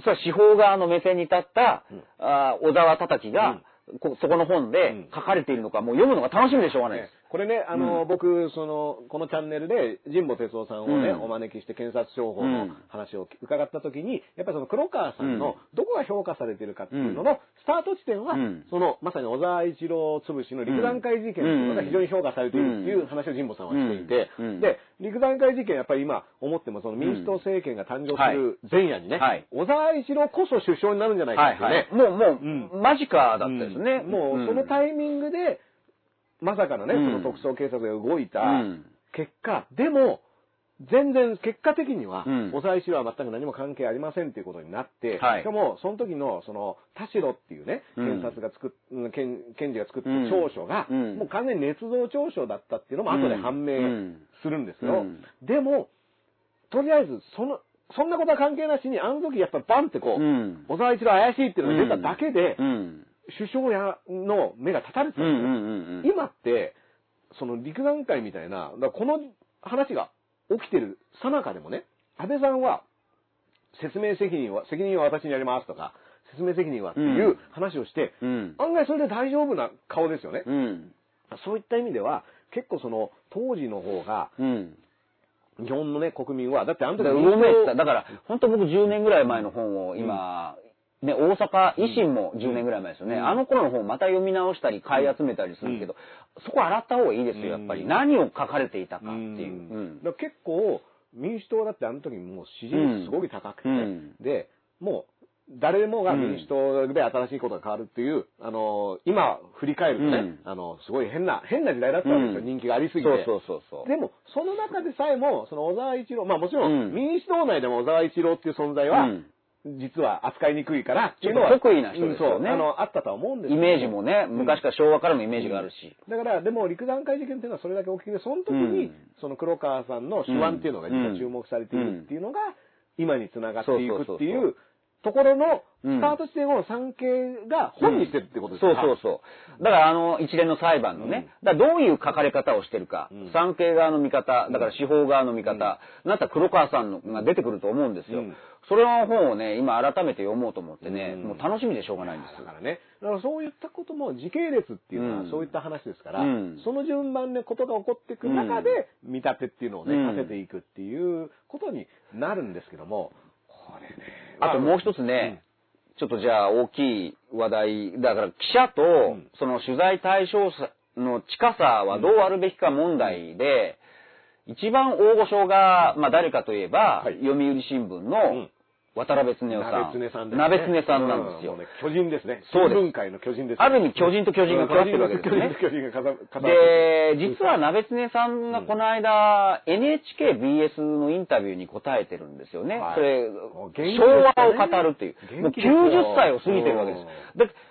で初めて、だから自分以外のメディアに久しぶりに現れたんじゃないかな。それで昭和史、昭和史、昭和政治、自分の人生を語ってる。すごいんですよ。もう90過ぎてるんですけど、まだあの読売新聞の上の方にある部屋なんでしょうね。うん鍋常さんの部屋に NHK のカメラが入って、うんまず最初入り口に模造刀が置かれてるわけです。まだ防寒が来たらこれでやってやるっって。90歳にしてね。すごいんですよ かかってこいっていうね。すごい。で、そのインタビューを聞くと、まあ実際、えーあれ、魚住明さんかどなたか書いてあるの、渡辺、えー、常夫、メディアと権力っていうあ本も、あのね、名著ですよ。ね。うん、名著です。まああの通りの本を本人が喋ってる。だから、うん。いかに自分が、うん。その政界の大御所に気に入られて飛び込んでいって、うんで、自分が政治を動かしてきたかっていう、それをご機嫌に喋ってるわけ。うんうん。あの、大野万木さんっていうね、当時の自民党の中の実力者に可愛がられて、で、すごいのは、なんだったら、もう可愛がられすぎて、秘書代わりになって自分があの、マスコミのなんかこう、話を受け継いでいったり、あと日韓、えー国交正常化にも、鍋津さん絡んでるわけですよ。うんうん。その政治家と同じテーブルで。う、知恵を出してるわけですよ。だから、もう政治家に近いどころか、向こう側に行っちゃった人うんうんんなです。うん。だからそれはある意味昭和という情報がオープンじゃない時代でやってたから、まあ、ズブズブ、ズブズブよりも一心同体ですよね。一心同体というか、むしろ鍋つねが動かしてる動かしてだからフィクサーなんです。うん。どちらかというとね。すげえ話だな、ひでえ話だなと思うんですが、ただその番組で面白かったのが、あの、ダースさんもちろん知ってる西山事件っていうのを語ってるわけ。うんうんえー西山事件っていうのはせん、あの、沖縄の返還密約のねそう、話ですよね。で、毎日新聞の西山さんっていう記者が、いあのー外務省の機密をすっぱ抜いて、うん。それを野党の国会議員に渡して、それが、まあ、野党が攻めて、でもこれ、密約があったってね、日米のね。うん。毎日新聞の記者が野党に渡してるのかっていう問題と、ん。あともう一つ、その情報の取り方として、外務省のその女性うん。と、まあ、いわゆる仲良くなって、なったら肉体関係を持って、だそれが目的、それが最初にやってる目的なのか、うん。要は情報を聞いていったら仲良くなって肉体関係なのか、うん。それは分からないけど、これ尋常尋常の機微が。でもそれすごく叩かれたわけですよ。うん。そんな、あのーひどい情報の取り方をしていいのかって、だから西山事件。はい。で、面白かったのが、鍋常さんはその西山事件の弁護側の証人に立ってるわけです。はいはい。西山さんを弁護してる西山さんを弁護してるんですね。っていうのは、スクープっていうのは、やっぱりどんな手段を持っても、うん取ってこなくちゃいけないじゃないか。うん。で、えー、だから外務省側が隠そうとしていること、で、これを、これがなかったら、ん。このことは国民に永久に知られることはなかった。っていうのを、うん。裁判で演説して、うん。やっぱり西山さんにシンパシー感じてる人も多かったんでしょうね、うん。傍聴人ね。すごく法廷内で拍手も起きたっていうぐらい。それぐらい鍋常さんは西山さんを弁護してた。うん。で、それを踏まえて今回のドキュメンタリーで NHK の記者がね、うんえー今回、あの、改ざんとか、あの財務省のね、うん。森友の改ざんとかいろいろあって、やっぱり我々マスコミは、どんな手段を使ってでも、情報、機密、うん。国家権力者のね、取らなくちゃいけないですか？って聞いたら、なべつさんは今もうん、それは当たり前だろう。当たり前だ。どんな手段を使っても、情報は取らなくちゃいけないんだよって、うん。スパッと答えてるわけ。うん。だからそこは、なんか、なんていうか、なべつねさんの教示でもあるし、でもある一方、どんな手段を使っても、うん情報を取らなくちゃいけないっていう中には、賭けマージャンももしかしたら入ってるわけかもしれまあ、ないですね。さんは余裕で入ってそうですよね。ね。だからそこは、鍋つさんの昭和時代の取り方がうん、相変わらず、賭け麻雀っていうのは行われていた。でももう今はもうやめようよっていう話。うんだけど、これを鍋つさんはもうよく解釈するんであったら、どんな手段を取ってでも、つまり、外務省の、もう、あの、ね男性女性と年頃になっても、もうベッドで情報を切り出すっていう、そういう手段でもやらなくちゃいけないんだっていうことは鍋つさんは言ってるわけ。まあね、あのまあ、どっちにも取りますよ。その、どんな手段っていう解釈は。だから西山事件に関して言うとね、やっぱりその、取ってきたそのリークした情報の大きさ、うん。ね、その日米で密約がやっぱりあって、沖縄に関してね、うん。その、実はわ我々が知られ、うん。されていない、うん。あの、約束事があったんだっていう大きさが、その男女関係で取った情報で、うん。要はこいつはスキャンダラスなやつで、うんこんなのは聞くに値しない情報だっていう圧力が当時うん。かかってるんですね。で、その実際にスクープの内容がうん。歪償化されるっていうかね、あの、いや、そう。こんなのは、そんな不倫してる奴らが、あの、つく作った話なんか。信用するには大だからそこが、うん。だ今だったらそこ論点にもっと SNS で炎上してると思う。うん。だけどやっぱり俯瞰してみると、要は政府が何をやっていたかっていう原点ですよね。今回の検察庁法改正案もそうですよね。うん。政府がなんでこの人を閣議決定するのって原点に戻れば、うん。じゃあ隠していたものを引っ張ってくるっていう、うん。そこは、まあやり方を突っ込むやついるけど、それやらなきゃ誰がこの話知れたんだって話。だから、文春の今回のスクープもそうでしょ？その話を、もう、あの、賭け麻雀しちゃうぐらい迂闊な人物だってことを我々知れたわけだから、うんうんじゃあなんでそんな迂闊な人物を、おー政府は、あの、内閣がみこし担いだんだって、その話になるじゃないだって。うん。だからね、うんあのー僕ね、そのかけ麻雀に関しては、要は、その産経の記者とかはもう何回もやっていてね、うん。あの、ある種の、うん。常習というかね、うんいつものメンツみたいな感じでやってたっていうのも含めて、このかけ麻雀黒川さんがやってる情報って、どれぐらい機密っていうかね、うんみんなに C だったのかっていう疑問符はあって、そこれ当然、そのもしね、官邸がうん。ある種自分たちの仕事を頼む、そうん。の身辺調査って言い方があるんだけども、うん。これ、例えばアメリカとかで、うん。その重要な役職に就く人っていうのは、す身辺調査されて、うん。この人はそのこの仕事に就けて大丈夫なのかっていうことをチェックするっていうのとか、まあ、あるいは FBI とかは、なんだったらもうみんなの情報を持っといて、いざとなったら、うん。君、こういうことやってるよねっていう圧力をかけるっていうのをね、うん。あの、フーバーとかがやってたって話もあって、まあ、そのね、あの、映画新聞記者でカチャカチャやってたような人たちが、黒川さんの、その、かけまでやってるってことを、まあ、ある程度把握してた可能性は全然僕はね、あってもおかしくいつかないは使えるカードとしてね。で、うん。これはだって、うん。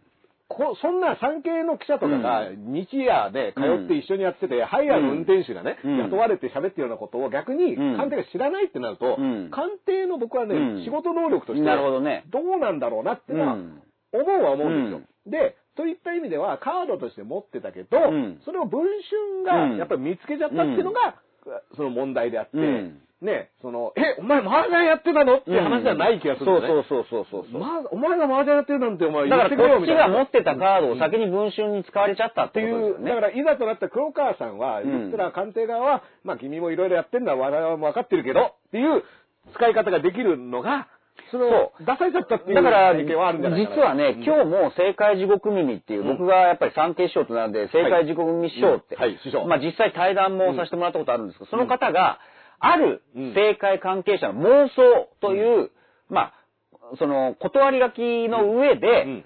今回はやっぱり官邸演出の匂いがするってその人が言ってたっていう。まあだから森本さんに近い見立てですよね。で、要はその具体例として、だって官邸の情報の出し方ってえげつないじゃないかと。うんだってあの、前川さんの時、そうですね読売新聞が、うんあの、出会い系バーの記事を出してきて、だから前川さんがこれから告発しよう、喋ろうって、うんこんなにあの信用できない人物なんですよっていう情報を読売新聞に出させた。あれはだって非常に不自然なタイミングで、突然一面全国でね。そう社会面です。コボちゃんの隣ですよ。うんだから普段新聞じっくり読まない人もコボちゃん読むから。コボちゃんは読むからねで、自然に目に、目が入る。で、え？コボちゃんとのセットとしてだいぶね、あの、インパクトありますからそうね。。だから、今日の政界地獄民も、その政界関係者の妄想うん。とし断った上で、じゃあ、あの、前川さんの読売新聞の記事と同じような意味合いが文春の今回のあったんじゃないかっていう妄妄想を載せているわけ。まあ、それも一つの解釈です。でも僕はそこはやっぱり違ってると思って、だって僕は今でも覚えてるけど、あの、前川さんの出会い系バー記事っていうのは、その時点で2年前の話なんです。そうなんですね。うん。で、だから僕も散々いろんなライブとか、あの、ところにも行ったんですけど、これなんで2年前の話が、しかも前川さんその時辞めてるんですよ、もう。2年前の話が社会面のトップになるのかなっていう、うん。そのおかしさ。うん。だからつまり官邸としては、前川がこれ以上喋るんだったら、以前から把握していた出会い系バー通いを、じゃあ今このカードを使おうって言ったのがあの記事なんです。うん。だけど同じ論法でじゃあ、その今回の、うじゃああの、黒川さんが賭け麻雀をずっとしていたっていうのが、まあ把握したとしますよね。じゃあそのカードはいつかうん、黒川さんがおかしな動きを見せた時に使おうとは考えたかもしれない。前川さんと同じように。だって前川さんのカードを使ったのは、前川さんが反政府、反内閣的な告発をしようと思ったからですよ。あのタイミングで。黒川さんまだ何にも喋ってないですよ、今回。だから行政が、文科行政が歪められているっていうことをうん前川さんが言い始めて、加計学園の時ですよね、これは。で、本当にあってはいけない、うん。あのーことが今行われようとしてるっていうことを前川さんが言おうとしたために出たそのカードを使ったわけ。だから今回も、だから考え方としては、お前の賭け麻雀の話は知ってるからな。だから俺らが定年延長するって、で、世の中に叩かれても、お前我慢しろ。やめるなよって言うなよ。やめるって言うんだったらこれ出すよっていうのは確かにもしかしたら可能性としてあったかもしれない。だけど、それ出すタイミング今じゃないでしょ。そう。だから文春に産経が書かせたっていうことはありえない、う。ん。ありえない。絶対ありえない。効果が全くね、うん、逆だい今じゃない。だってうん何度も言うけど、4月に文春が動いたのは、まだご機嫌に国会であれが通るっていう話の時で、ウキウキウォッチングで。SNS でも何も起きてない時なんだから。で、うん。前川さんの時にね、ちなみにちょっと面白いなと思ったのは、その前川さんに、うん。あの、どうなんだ君はって言ったのがね、その泉さんっていうね、あの泉さんあの首相補佐官。首相補佐官で、うん。そこの泉さんはどういう人かっていうと、大坪さんっていうね、うん。厚労省の、あの、人とコネクトルームの人なんですけども、その人が前川さんに、うん。君なんか、いかがわしい店通ってるらしいよね、うん、何回も、何回も当ててたっていう、当ててたっていうのが僕は、まあ牽制だよね。うんすごく面白いなと思うんですけど、うん。だから、コネクトしてる人がね、そんなことやってたんだこっちは知ってるから、お前余計なこと言うなよって何回も何回も、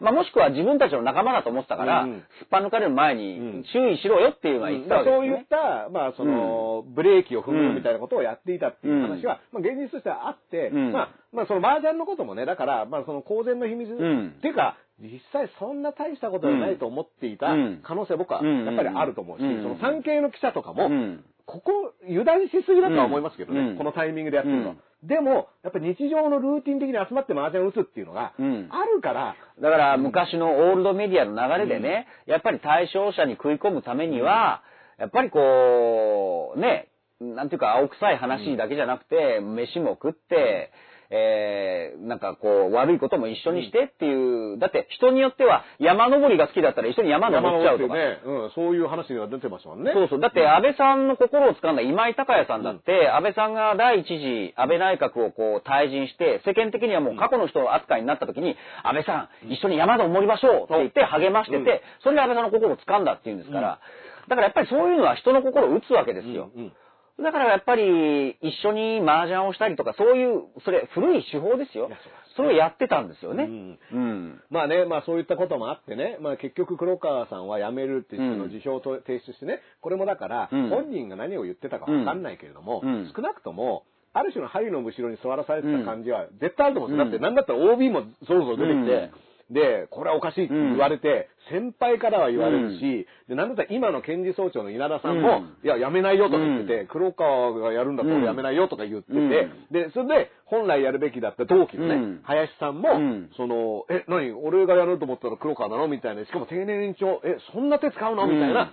もう、それが周りを渦巻いている状態で、しかも自分を、その、ある種定年延長を決めた森法務大臣がうん。言ってることわけわかんないみたいな状態でずっといたわけだから、これはね、僕はしんどかったと思いますよ。で、ある意味ね、そのダーさんのその話に乗ると、例えばじゃあ前から、うん。お前ギャンブル狂いだなとか、あの、賭け麻雀やってるなっていうのをうすうすこう言われて弱みをつかまれたとしましょうよ。でも、この4月、5月、ん。いや今日の報道によると5月の1日、13日の文春報道前からうん。4月にも2、3回やってたんだって。うん。ということはもう、これだけ弱みを握られてて、お前の弱点握ってるぞって、ギャンブル狂いだよねって言われてても、この密禁止の中でも、やっぱりやっちゃうってことはこれはもうギャンブル依存症ですよね。うん。まあだってやっぱり、あの、だって、5月の怖さをいや体現してるわけですよ、だってねやっぱ、よりよってそのゴールデンウィーク中ですよ。うん。で、我慢できないんだから。あの、ツイッターデモとか起こってなくても、うん。でも少なくとも定年延長にはなってて、そう。だから国会では審議になった。うん。審議はもう始まっている、ある種の渦中の人物にもかかわらず、うん。それでも麻雀打ちたいってね、うん。これはね、やっぱりなかなかのメンタルだと思います。うん。そのまあ、どういうものを持ってね、正常なメンタルっていうか、どうかはさておき、うん。やっぱり、ああ、それでも麻雀打ちたいんだっていうのは、ある種の驚きの状況だと思うんですよね。うん。まあ、それで、まあ結局は辞めることになって、これが黒川さんね、辞めるってことになって、すぐ割とあっさり認めてね、うん。やってました。うん。認めて、さらにもう辞表を提出して、うん。これで、あのー訓告で済んでるかうん。ら退職金も出るっていう意味では、もう、降り、ゲームを入れちゃったわけですよね。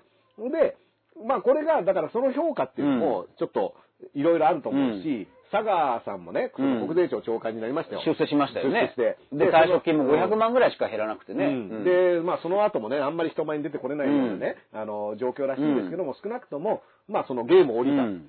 だからそれが、まあその、その後、黒川さんがどうするのかっていうのは、結構僕はやっぱすごく、あの、大事なのと、うん。やっぱ、余人を持って変え難いっていうところが、うん。やっぱこんなにあっさりやめるんだったら、うん。そこの説明は絶対に必要だと思うんですよね。だから僕、今回の賭け麻雀報道が出る前ね、それこそ火曜日、今週の火曜日ぐらいのラジオで、じゃあこれだけ注目されている黒川さんの独占インタビューどこがやるのか、うん。どの媒体がやるのか、うん。これも注目ですって僕も、うん。僕言ったんですよ、うん。それが朝日なのか産経なのか読売なのか知らない。いや、文春なのか新潮なのか知らない。だけど、例えばやっぱり産経、うん。もしくは、まあ朝日はまあ直接今地方に変わってないけど、うん。その産経ハイヤーまで出して、うん。接待麻雀して、こんなあの緊急事態の時いいのかなっていう、でも、いざとなったら、例えばこれ、黒川独占インタビューだって狙ってたと思うんですよ。ん。黒川さん、じゃあうちにインタビュー、もうこの法案が通る、通通らない、例えばなったとしてね、いずれにしろ黒川さんの声って来たじゃないですか。独占黒川インタビューだったら産経売れますよ。産経のその記者さんはね、うんまあもし今すごく、例えば絞られてるとしてね、まああの、どういった、社内でどういった扱いかわかんないですけども、そしたらやっぱその手は、うん。僕はやっぱりあの、その、鍋常が言うね、うん。あの、記者魂だから、特ダネですよね。で、それが、賭け麻雀報道がなかったら、産経すげえってことになるわけじゃないですか。うん。でもそれ結果。うん。だ結果として褒められるのはもう目に見えてた。うん。でもそのプロセスとして賭け麻雀をやってたっていうのは、ああ、そういうことかって今僕ら気づいちゃったけど、うん。でも新聞のスクープってそういうのあるかもしれないよね。うん。だからそれは、うんでも、実はだから、民間になった結果ね、黒川さんが喋らないのかうん。喋るのかっていうのはね、うん。まあその本人が実は決めれるところでもあるから、うん。その前川さんみたいにね、うん。やたらと饒舌になる方法も実はあるわけで、うん。あの、古賀さんとかね。うん。だからそれは、まあ黒川さんがどう、どう生きるかっていう、うん。あの、決断だと思うんだけども、うん。まあそこに、もしずっと麻雀仲間で仲良くなってるんだったら、うん。これはやっぱりあの、心情を聞けるのはやっぱそういう人かなっていう気もするので、ね。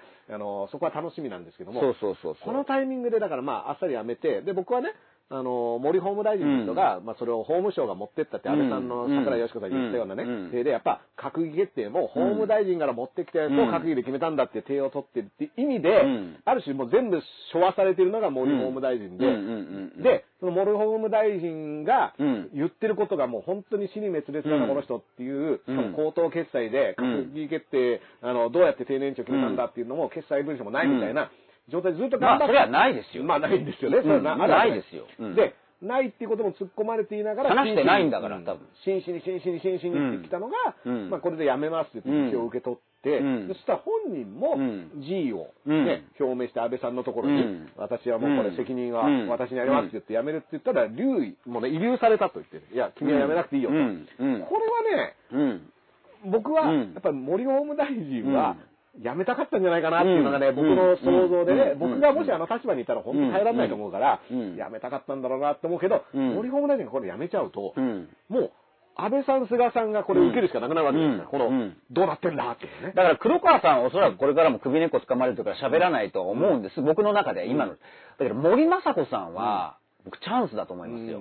うんこれやめて、辞表叩きつけて、うんもう洗いざらい全部話しますってうん言ってみて。うん。そしたら一気にヒーロー、ヒロインになるよだからね。だからそこなんですよ。だから僕はね、綺麗事とか正しさで言うんじゃなくて、なんで自民党内の中で、これだけ安倍さん、菅さんが下手を打ってんのに、党内から噛みつく奴がいないのかっていう。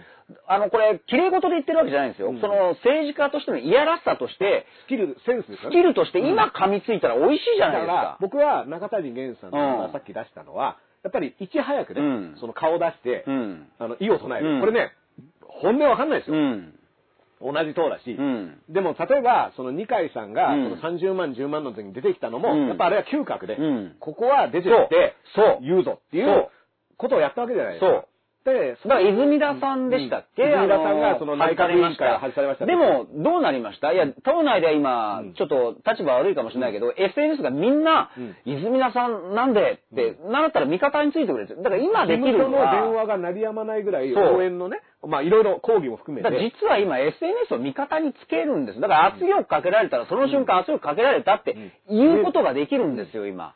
だから森さんは今もうとんでもない、今実はチャンスカードを陰で握っているんですよね。で、それで、じゃあ、あれ、で、私もほ弁護士ですよね。うん。なんか法律、法法律のプロとして、もうこれ以上はちょっと許せません、みたいな感じで、いや、いいんですよ。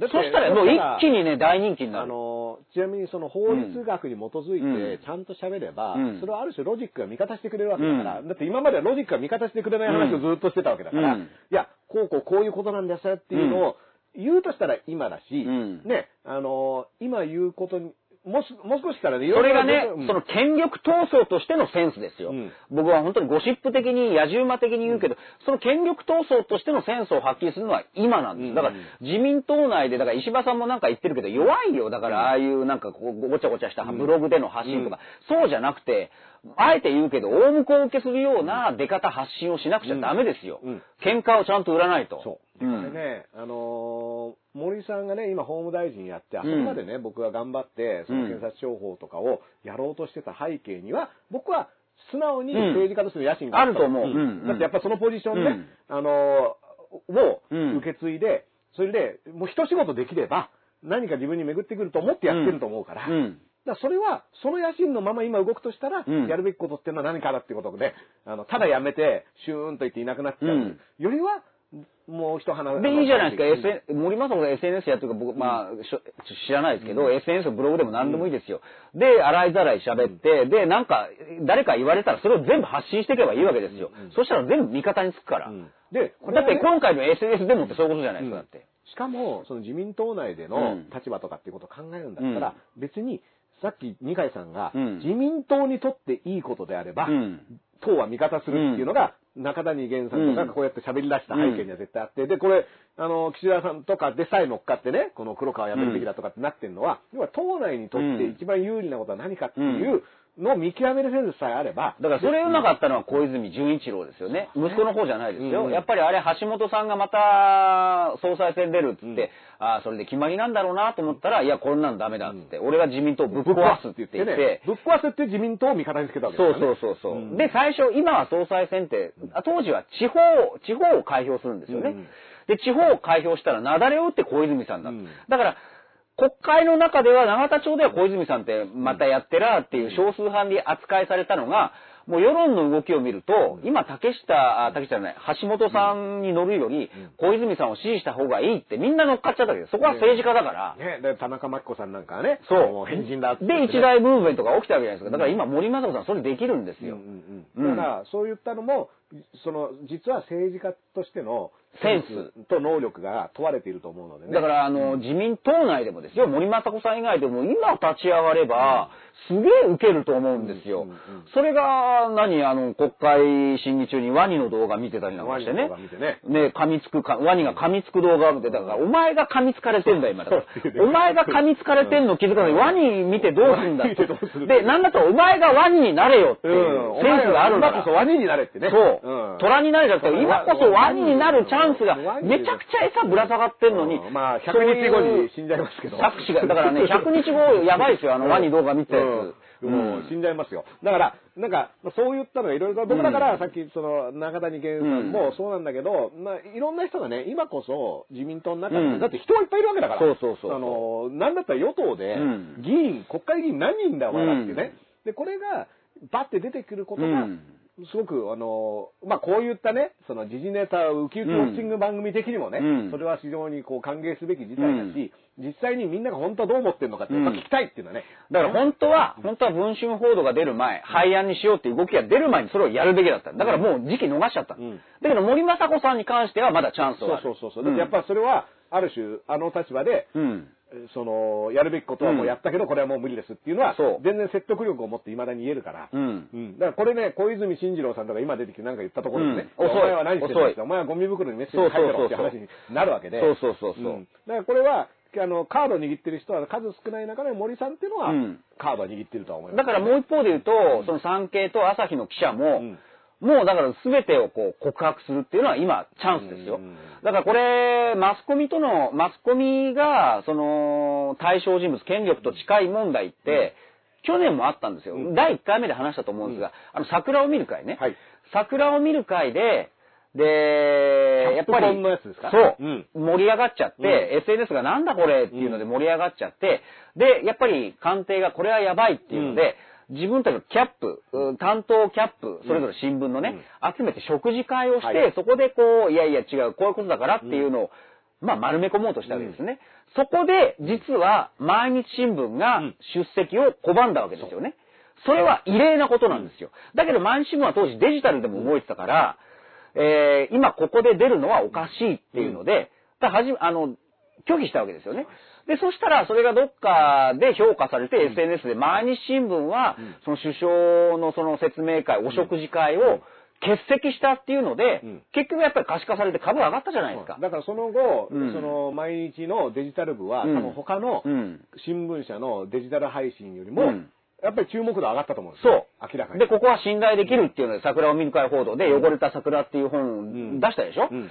で、あれで、やっぱり、舵を切ったことによって、ネット、SNS の支持は集めたわけです。あれは、うん。その今までの掛け麻雀取材をしている感覚、オールドメディアのね、うん。感覚、うん。あえて言う、うん。オールドメディアって言い方をすればね、から脱却するチャンスを毎日的あ、ここはちょっと違うやり方できるんじゃなあいかって。れに関しては毎日新聞は脱却するチャンス、だから、あの、あの本にも書いてあったけど、やっぱり結局今、権力者だけじゃなく、記者も見られているんだっていう。うんうん。今回もそうなんですよ。す。あだからすごくね、今の動きで、実はうん、これと並行して起こっているのが、ずっとこの番組でも取り上げているうん。首相会見のにおけるフリージャーナリストの発言権っていうのうがかつてはうん、もう記者クラブ、官邸記者クラブががっちり抑えて幹事社しか質問しない、で、一問一答の儀式をして、はい、さよならって言ってたのがうん、今リアルな質問をぶつける方がみんな、その見てる人たちがね、あれ？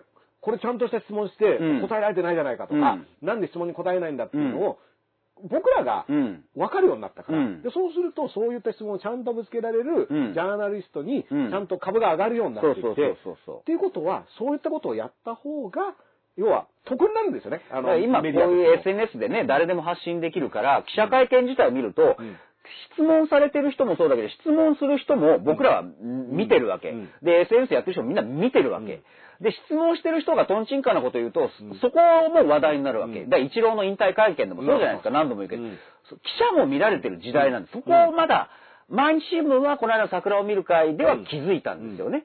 だからやっぱりそれを欠席して、多分もしかしたら、あの、永田町で浮いた存在になったかもしれないけど、でも味方についたじゃないですか。あれだから、毎日新聞も、まあ、それこそ、その、さっきからずっと言っている、でっかい集合で毎日新聞はって言ったときに、中にいろいろいるよ。で、うん。あの中でね、山田さんっていう子さんの人は、次の、うん。あの、会談には出席してるんですね。でも、うん。デジタルデジタル班ってのはまた別でいて、うん。で彼らは言ったら、記者クラブ、官邸記者クラブのメンバーでもないから。政治部でも何でもないでしょ？うん。だから、うんその、できる自由にできるわけ。できるけど結構、その会見に行ったら、うん。全然質問とかさせてもらえないっていうことにも気づいて、うんでもそれも記事に。そうそうそうそう。そう僕ら言ったけど質問できないじゃんみそうたいな。そうそう。だからそれすらを記事にしちゃえばいいんですよ。うんうんうん。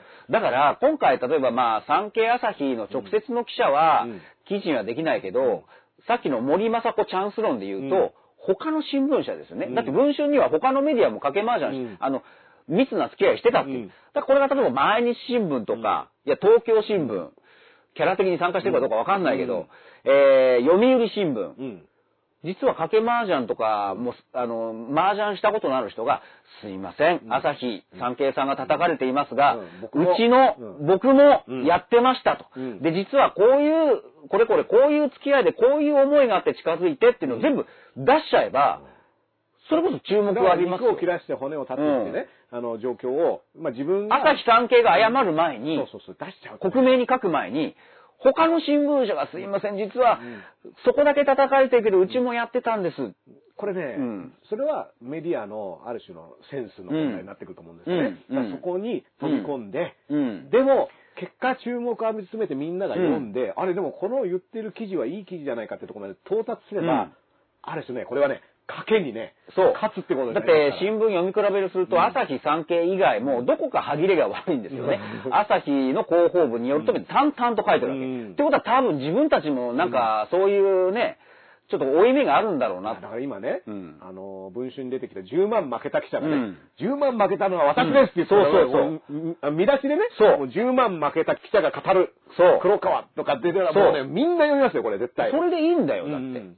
だから、そういった意味では、あの、そういったチャンスで、それで変わればいいんだよ。やっぱり近すぎる、懐に入って取材するのはうん今後もありだけど、うん。でも、麻雀は、あの、賭け麻雀とか夜中までやるのはダメだよね。一線超えすぎだよねっていう。これがね、あの、昔はそれしかやり方がなかったんだっていう論法が、うん。多分その通じて。変わってけそうそう。だからもう密着して仲良くな変わってけばいい。そう、うん。話を聞くしかないんだっていうのがうん。今までのやり方だったけど、うん。今じゃフリーの、ねうん。ジャーナリストもうん質問できるようになってきたし、例えば毎日新のデジタル部みたいな遊撃隊がね。ちゃんと記事を書いて、うん。それがちゃんと読まれるってことが分かってきたら、あ、このやり方でもちゃんと記事って作れるんだなっていうのを、うん。メディア側が学ぶ機会がね、うん今来てるぞっていうことですよだって。ね、あのー僕は近づく、対象に近づくってことは絶対大事だと思ってるわけ。うん。だからその正解地獄耳師匠と今年の正月に、うん。あの、特別企画ではい。対談したんですけども、やっぱりなんでああいう裏情報とか、うん。どうやって仕入れてるんですかって言ったら、やっぱり毎日国会とか永田町の議員会館に行ってると。うん。で、取材させてくれっていう、そういうふうに直接的に行くと、向こうは引くと。うん。だからやっぱりお茶でも飲みながら、雑談をしながら、うん。これはあれですよね、これはあれですよ、当てていくと。うんそういう雑談力の中から得られる情報っていうのが、私の方法ですって。うん。だから同じなんですよ。だからその延長線上に、多分やりすぎると賭け麻雀があるけど、うん。でも僕はお茶飲んで、うん。あの、ブラブラして、廊下トンビって言ってたかな、いろんな、あの、野党も、うん。野党も与党も問わず部屋叩いて、うん。お元気ですか？って言ってで、なんかいろいうんろ話する。で、あそこから聞いた話をこっちに当ててみる。うん。でもそれって潜り込む手法だから、僕はこれは指定されるべきではないと思う。なのでこれも結局人と人っていうことに戻ってきて、うん。その政治家も人だし記者も人なわけだからそういった意味ではその機械的にね、うん。あの借地業員やるよりは人と人としての、うん。その町長発信があった上ででもお互いの役割っていうのはあるわけで緊張感はあるわけ。うん。だから、正解地獄組師匠が、言ってて、おっしゃってたので、すごく、あの、頭にあるのが、やっぱり日刊スポーツのあのコラムって、永田町で今一番読まれてるんですってね。で、だから影響力が高いわけですよ。だから人によっては、むしろ話聞いてくれって呼ばれるんですって。うん。だから自分がこういうことをやりたいと思ってるだったら自分たちの利益になるような情報、だ誰かのマイナスになるような情報を吹き込まれるんだって。でも、それは、あ、これ利用されてるなと思うから、そういう情報とは距離を置くって、だから言ってるのはそういうことでしょ、新聞記者って。だから、やっぱり、うん。来た情報をただ飛びついて、うん。やった書くぞじゃなくて、やっぱり自分の中で一回揉むっていうのが大事だし、それは、じゃあこれ、この人こういうこと言ってるけど、これはどうなのかなっていうのをあちこちに探して、初めて記事になるわけだから、その、まあ、その手順をちゃんと踏んで、うん。面白い記事をどんどん書いていけば、ちゃんとね、まあ、それこそ鹿島だから近くてもいいんですよ。だから近くてもいいけど、緊張感はも、持った方がいい。うんあ、持った方がいいはうん当たり前か。持つべきっていう持つべきですよね。うんだから、まあ、そういったところも今ほど、うん。ね、このだって昼からなんですなんて、うん。僕らはうん。直接第一次ソースの取材に僕らは与えてないないですないですないです。だから皆さんが取材したメディアがね、うん。取材してきたものをバッて並べて浮かび上がってくるものについてあらこうだ喋ってだから僕は新聞を利用してるわけ。新聞だったらいつ何時何分、誰がっていうのは、そこは絶対間違いないだろうっていうので、さっきも言うけど、僕はその時系列を大切にしてるわけですよ。うんまあね、だからそういった意味では、今回ね、そのメディア叩きっていうかね、うん。もうメディアなんか信用できないズブズブじゃねえかっていう方に飛びついちゃってる人もいるけど、いそれ、うん、違うんだよ。短絡的で。違うんだよ。ううん。ん。だそこは、むしろ、あのそういった話がメディア側もちゃんとウォッチしてんだから、うん。あの、ちゃんと仕事させるタイミングとしてね、うん。もうもしだから、こいつは信用できないよって思うんだったら、お前信用できないよって言った、うん。言うことによる反応っていうのがあるわけだから、だからそこ、そこは、あの、諦めてね、もうだから見ないとかね、うん。あの、そういう話じゃ、あの、飛びつくのはすごくうん。ね、安易だから、安倍さんと食事するっていう、それだけでアウトみたいな空気もあるけど、うん。でも安倍さんの話を聞いて、じゃあ直でこの人は何を考えてるんだろうって、やっぱり直で会わないと分かんないこともあるじゃないですか。人物像から。うん。で、そういう探検をするっていうのも、当然、やっぱり、ジャーナリストとしてはありますよね。だから、桜井よしこさん、チうんャンスですよ。チャンスなんです桜井よしこさんが今ね、チャンス全部、全部喋りますって言ったそうなんですこれもうみんな見ますよ、これね。そうです。うん。今日の出来事ってもう一回やるべきです、桜井さん。今日の出来事。今日の出来事こんばんは、うん桜井よしこですね。あれをね、今こそね。今こそ今日の出来事をやるべきですよ。今こそ今日の出来事やってくれるあの、私が全部本人に聞いてきましたっていうね。んこれはね、うんでも、そ、その距離感の人が、うん。ね、これはあの、ね、あの、スシローさんとかもそうですけども、うん。やっぱり、ね、岩田さんとかもそうだけど、うん。まあ、それが一もうやっていつの間にうん。か代弁者になっちゃダメだよってことですよね。聞いた上でうん。自分が、あの、それをどういうことなんだろうっていうふうにやるところまで、そうそうそうだから、結構ね、評価する場所がうん。間違ってるっていうね、うん。あの、近いっていうことだけですごいんじゃなくて、うん。近いからこれが書けた、うん。近いからこの記事になったっていうのが初めて、うん。あす、すごいっていう話になるわけいや、だから僕、サンデーステーションという番組出させてもらってるんですけどね、そこでやっぱり、あの、コメンテーターで後藤健二さんっていう、うん。まあ、大御所政治記者じゃないですか。で、やっぱり番組の最後に、もしもし後藤ですってコーナーがあって、うん。それは後藤さんがうん、当事者、政権幹部ですよ。うん。ネタによっては聞聞くんです。ん。だそこは繋がっててパイプがあるわけじゃない。でも後藤さんはその上でうん、これはこうですねってうん、ちゃんと批判とか批評とかをするわけで、だからそこが理想なんじゃないですか、そういう形が。聞いた上で繋がっているけど、紹介した上で、でもこれは私はこう思いますとか、だそういった関係性をね、うん。やっぱあの、仲良くなったらこれが言えなくなるとか。そうそうそう。いそうなるとダメなんですよね。うん。だからそこ、うん。そこのさじ加減っていうのも、やっぱこれはうん。スキルっていうかね、そう。ん。あの、能力だと思いますから。そうそうそうそう。ん。だから結局、そそういう人だって分かってた上で付き合えばいいわけうんだから。だからもちろん、スシロー、田崎さんの使い方、見方っていうのもわかるわけです。僕は、田崎さんがテレビに出てくるっていうのは、ふふざけんなと怒ってる人もいるけど、うん田崎さんの言ってることってのは、つまり官邸直結の重い代弁をしてるんだなと思うと、うんあの使いやすいんですよ。情報としては有益なわけですよねあ。、こういうふうに考えてんだな、今コロナ対応これをみんなには、うんあの、こういうふうに思ってほしいっていうことを言ってくれるわけだから、うん。一方でね、うん。あの、の情報としては分かるわけですよね。だから、むしろ、田崎さんが言っていることと、うん。でずれるってことはある種ないわけだから。そうそうそう。うん。だから完全に一致してる官邸は今こういうことを考えてるんだなって田崎さんが、そこスポークスマンで言ってくれるわけだから、うん。田崎さんの利用価値っていうのは僕はあると思ってて、うんまあ、あのーまあ、そういったね、この見方、この番組自体もね、うん。だからそういった、あのー視点に立ってね、うん。いろんな話を、インターネット番組ですそうそうそう、から。並べこのねうん。あのパソコン通信でやってますそうですからね。そうです。そうですあのーみんな電力の電力でってね。うん。みんな電力。はい。うん。で、でね、あのー、鹿島さんね、はい。これすごいですよ。ええ。これこのネタだけで110分しマジで ?110 分喋って もう？もう、もうね、あそう。驚きのね、いやー。110分。だからね、いや、いろいろあるんですよ。うん。あのー、この番組はやっぱりね、その、常にね、表紙を飾る、あのー、人としてですね、昭恵さんっていう人が、まあ、毎回グラビアは昭恵さんなんですよ。そうなんです。この番組あのもしこの番組が雑誌だったら、うん。グラビアは昭恵さんなんですけども、まあ、昭恵さんネタとかね、うん。あのー、来週になるともうみんな忘れちゃってると思うんで、うん。サクッと言いますと、うんまあ、どうやら保証してらし、欲しいですあのー、あの渦昭恵さんは、うん、自分の、あの、お店が、はい。どうもちょっとこのままじゃ潰れちゃうぞって、あのー小池、小池、おい小池って言ってるわけですよ。私を生きる中でもね、そのお店についてご機嫌に書いてるんですけどね。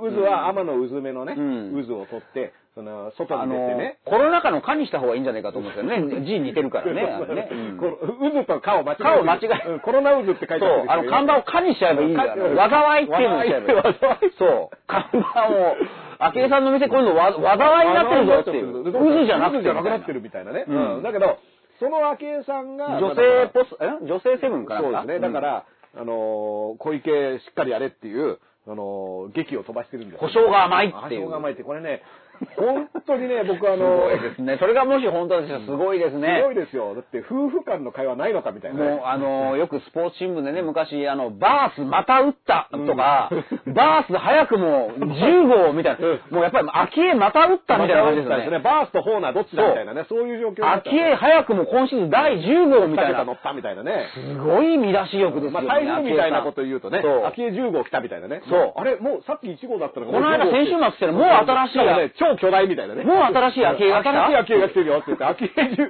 秋江13号、かつてない昭恵13大きさですそうそう。よねでこの間来たばっかりだよなっていうね。これがね、こう、日本中をこう、ふわーって言ってねそうそう。この間大分にいたと思った。ら、大分東京来たみたいなね。あ、この間大分でうそ、あれ、東京に？っていう。うんおあのステイホーム、東京にステイホーム。ステイホームってね。いよいよあの、神田かどっかにある渦渦、について渦にね、なんか抜いてね。で、この台風の目に心臓さんがいるみたいな。あの、いやたらと静かなところにね、あの、心臓さんがいるみたいな。だから、保証が甘いってみんな突っ込んだと思います、それ。旦那に言えって。本当にね、ん。あの、なんなら一番ね、うん。あの、旦那に言えるはずの人がね、あの、だって、僕らは、安倍さんは本当に昭恵さんのこと好きだと思ってますから、うん。うん。昭恵さんが言えば、そう。もうね、明日にも記者会見しますよ。そうです、そうです。もし昭恵さんが、うん。ちょっと保証してよって言ったら、もう心臓さん、明日にも、もう、よし記者会見で、もうね、異次元の保証をって言って言い出しますから。いや、本当にそうやらないと、そのうち昭恵2回会談とかでやっちゃうからね、それね。先だってね安倍さん気をつけた方がいい。もう二回さん頼っちゃう。昭恵2回会談。あの、先に会っちゃったみたいなね。そうそうあの、待ってらんないから。やばいやばいやばいうんそれで見送りになったみたいな、ね。昭恵さんのためにやっぱり保証を手厚く、直接のね、スピーディーに。に。もう本当にね、今うん急がないとね、昭恵さんが言い出したらこれ大変ですからね。昭恵さんがそういうふうにぐずってるんだとしたらうん、やっぱりそこはお店やってる人を手早くスピードで助けないといけないですよね。うん。これだから、まあ、あの、ある種の朗報だと思います。うん。あの、各、各種のね、うん。あの、飲食をやっている方うん。は、あ昭恵さんが言う動いたと。昭恵さんがこう上陸してきたから、そういう意味ではまあ風が、風が吹くってやつ。だから、昭恵さんは3年、4年ぶりぐらいに家庭内野党に今なってるわけですね。うん。家庭内野党っていうフレーズ、懐かしいですけどね。ね。今、でも今野党ですよ。うん。うん。まあだからね、家庭内野党がね、うん。ちょっとね、あの、だらしなかったのがね、ちょっと頑張りました昭恵13号が来た来ましたね。ちょっとね、上陸しちゃいましたからね。うん。あとね、あの、これも駆け足で言うことでもないんですけれども、どうやら来年オリンピックできないと、あ。なくなるらしいです。はいはいはいあの、来年できないと。だから、文春の賭け麻雀報道がありましたけど、僕ら散々言ってますけど、まあ森さんと安倍さんと小池さんが集まって延期した時に、森さんが2年がいいんじゃないのって言った時、安倍さんが、いや、ワクチンもできるから1年。1年。でね、ああ、じゃあ、首相はかけたんだな。かけたっていうね。で、森、森さんも含めて、おおわ私と俺と首相はかけたんだよ、かけたんだ。21年に。うんでもこれ、そっちのかけの方がやばいですよね。全然規模でかいですからね。でもね、これもね、まあ、今週のエクストリーム用語コーナーじゃないけど、僕ツイッターでそれを言ったら、うん。やっぱり何件か、はい。い、や、そのかけるは、賭博のかけるじゃなくて、何々、命をかけるとか、ああ。の、リングにかけるってあの、うんあの字あるじゃん、下に心ついた。はいはい。うん。そのかけるだろ？みたいな。なるほど。もうどうやったって、うん。その、あの、かけたの方なんですよ、ギャンブル。うん。乗ったの方なのに。ただ、うん。それはそれぐらい命をかけてるっていうぐらいの賭けなのに、うん。みたいな、うん。あ、こういう用語の仕方もあるんだと思って。命もかけない方がいいと思いますよ、うん僕はあの。最後までマスクつけませんって言ってますからね本当ね、あの、命はもうつけちゃったらしいけど命は大切にって思いますでもそうういうエクストリーム用語が何件かあったというのはご報告したい。まあ、ちなみにね、あの、安倍さんでかけるというとね、うんウラジミール、ともにかけてかけて、そうそう駆け抜けようではありませんかっていうね、このかけるもありますからね。そうですよそっちの場合もありますと、うんあとはやっぱり学園の方のかけもありますからね、うん安倍さんはね。盛りかけ盛りかけのかけもありますか。だからら森かけって今ね、あの森かけもあるし、森翔が安倍さんと21年にかけたっていうあの森かけ問題。森かけ、だから森が安倍にかけた方の森かけも出てだってそのかけのギャンブルの元手となって税金ですからねそう。なんです。うんまあ、これあの、黒川さんが最後に持って帰る退職金も税金なんですけども、これね、だからどんどん税金が賭けに使われてるっていうね、こういう状況だから毎日ですよ。毎日黒川さんが暴露本を書くとしたら、やっぱり黒川の手帳っていうねこ。れはもうね。もうベタなこと言いましたいやベタなこと言いましたや最後にねもうでもそれぐらいベタな方が今ね、あの、伝わりますからね。だってこれ、言ってみますと、この番組、昼からなんですよ昼からなんです黒川の手帳を馬鹿にすることは一切できませんからね。でできません完全に同じ、同じリングの上に乗っかってます。黒川なんですでもいいです黒ね。川なんですけど、今回はね、あの、ほとんど黒川なんですよ。そうそう言ったらね。黒川黒川出てくる。あの、本人登場を待って僕らこうやって喋ってるの後ろから、えーえーって本人登場みたいな、それぐらいね、黒川さだからんの話を。黒川さんもベビーターン、うん。ね、ベビーフェイスにターンして、うん。どうも白川です。白川ですって白川、黒白川ヒロムで本出したっていう。黒かったんですけどね。幻冬舎から出しましょう白川ヒロムでうん。でもね、あの、おなんかね、オセロみたいなユニット組んじゃったりしてね、そういったことがやってもいい。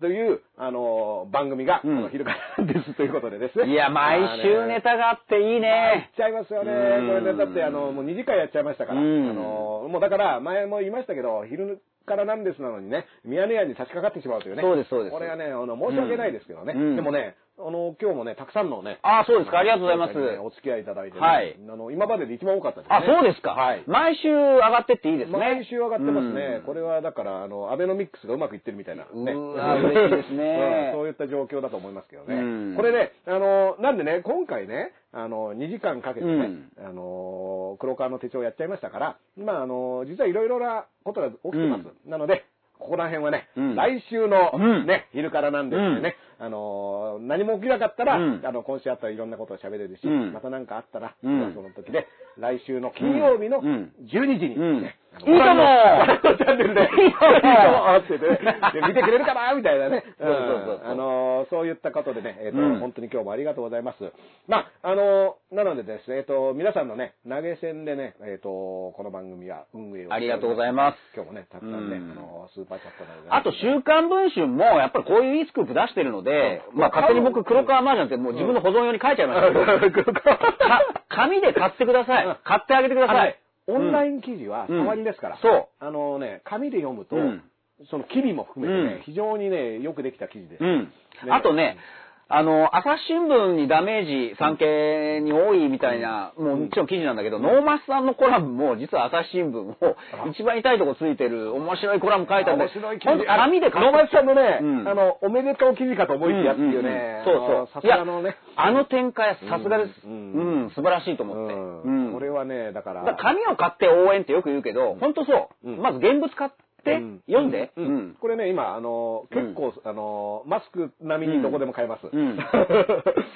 あの、だからそういった意味ではね、えっと、まあ、こう、新聞紙に、あの、鹿島さんはね、あの、全部読み比べをしているっていう意味では、割とそこに投資してますけど、でも、そうそう。こで面白いなと思ったものは自分で買って手に取ってね。最後に、最後に、はい。これ、これだけそう思い出した。うん。さっきほら、デイリー新潮の記事紹介したでしょ、デイリー新潮もやっぱり文春に対抗して、そういう記事を黒川さん出した。うん。でもその中の一面を読むと、こんなフレーズがあったんです。はおっさんの誕生日がこんなに注目されたのを知らない。おこここで言ってたことだから、あれ？つって。だからもしかしたら、ひデイリー新潮師匠もですね、うん昼からなんですと昼かまあ僕のコラムとか、いろいろチェックしてくださってるのかもしれない。まあそこは助け合いの精神そうですあの面白いと思ったらね、どんどんね、使って。だから、ねデイリー新潮も、文春オンラインも、昼からなんですも、なんかもう繋がってるかもしれない。ってますよ。だって、情報発信源としてね、あの、産経師匠にね、人気ラッパーとして紹介されましたそうそうそうそう。産経師匠だって読んでくれてるはず。僕はね、あうの、んそういった意味ではもう産経、今一塁側にいますから、うんそういった意味ではね、あの、もうバンバンバッと振ってますからね。だそういった、あの、いろんなそういったつながりとかも含めて、ネットとかにわーって出てくるいろんな情報を見ていくと、そうです。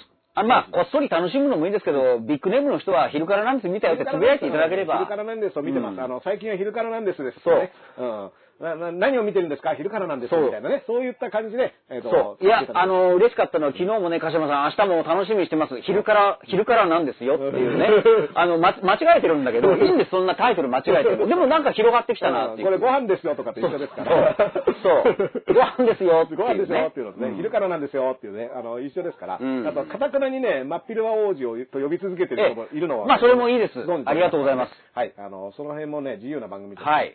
えっ、と、こ今日がですから5月22ですから、にあの、5月29、はいいよいよね、東京の、その、緊急事態宣言がね、あのあ、まあなんか、もう本当偶然に、ほらほらほら、ほら、来て来て来て来て。あ、おひねりタイプだから、俺。おいでおいでおいで。おいでおいでおいで。かわいいね、今日もね。もうなんで終わる気配がわかるわけもうね、もうね。大魔人通り。あー、かわいい、かわいい、かわいい、かわいい。これがね、我々。はい、振り込んで、振り込んで、振り込んで。岩タイムってね。振り込んで、振り込んで。はいはいはい。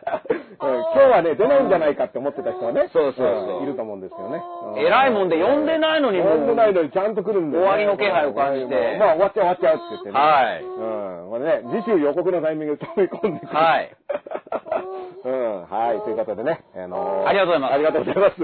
はい、話せるね、いくらでもね。うんはい。ということでね、今週の昼からなんですもね、あのーね、あっという間の2時間でしたけども。そう。で、ハッシュタグでどんどん気軽につぶやいてください。あの、ね結。構ね、えーともう本当に皆さんに広めてもらうしかないんで。そうそうそう僕らはね、あの、非力なね、パソコン通信ですから。そうですそうですあの、みんなのね、皆さんのおかげなんですっていうね、番組になんかみんな、みんな見てくれてるんだなっていうのは、ああいうタグで実感できるんでね。うんうんうん。あのね、なんでいつもね、えっと、つぶやいていただく皆さん、あと、これはライブですけども、アーカイブも残ります。ただ、あの、アーカイブも残りますけど、それをやっぱ見てもらってなんぼなんでね、あの、ここで見れるよっていねそうそうそうそう週末のうんあなたのお供に、うんいいからなんですっていう使い方もいいと思います。お願いします。はい。ということでね、えっ、と、長時間ですけど、えーはいダダスエラーとね。はい。恐怖新聞でした。本当に恐怖の新聞ですから。もうね、あの、はい寿命縮まっちゃいますよ、はいばっかついてるとね。そうそうそうそうん産経新聞、朝日新聞が届いたら寿命が縮、はい寿命が伸びるかもしれないですね。そうね。そういった意味でね、えっ、と、皆さん今日はありがとうございまあした。りがとうございました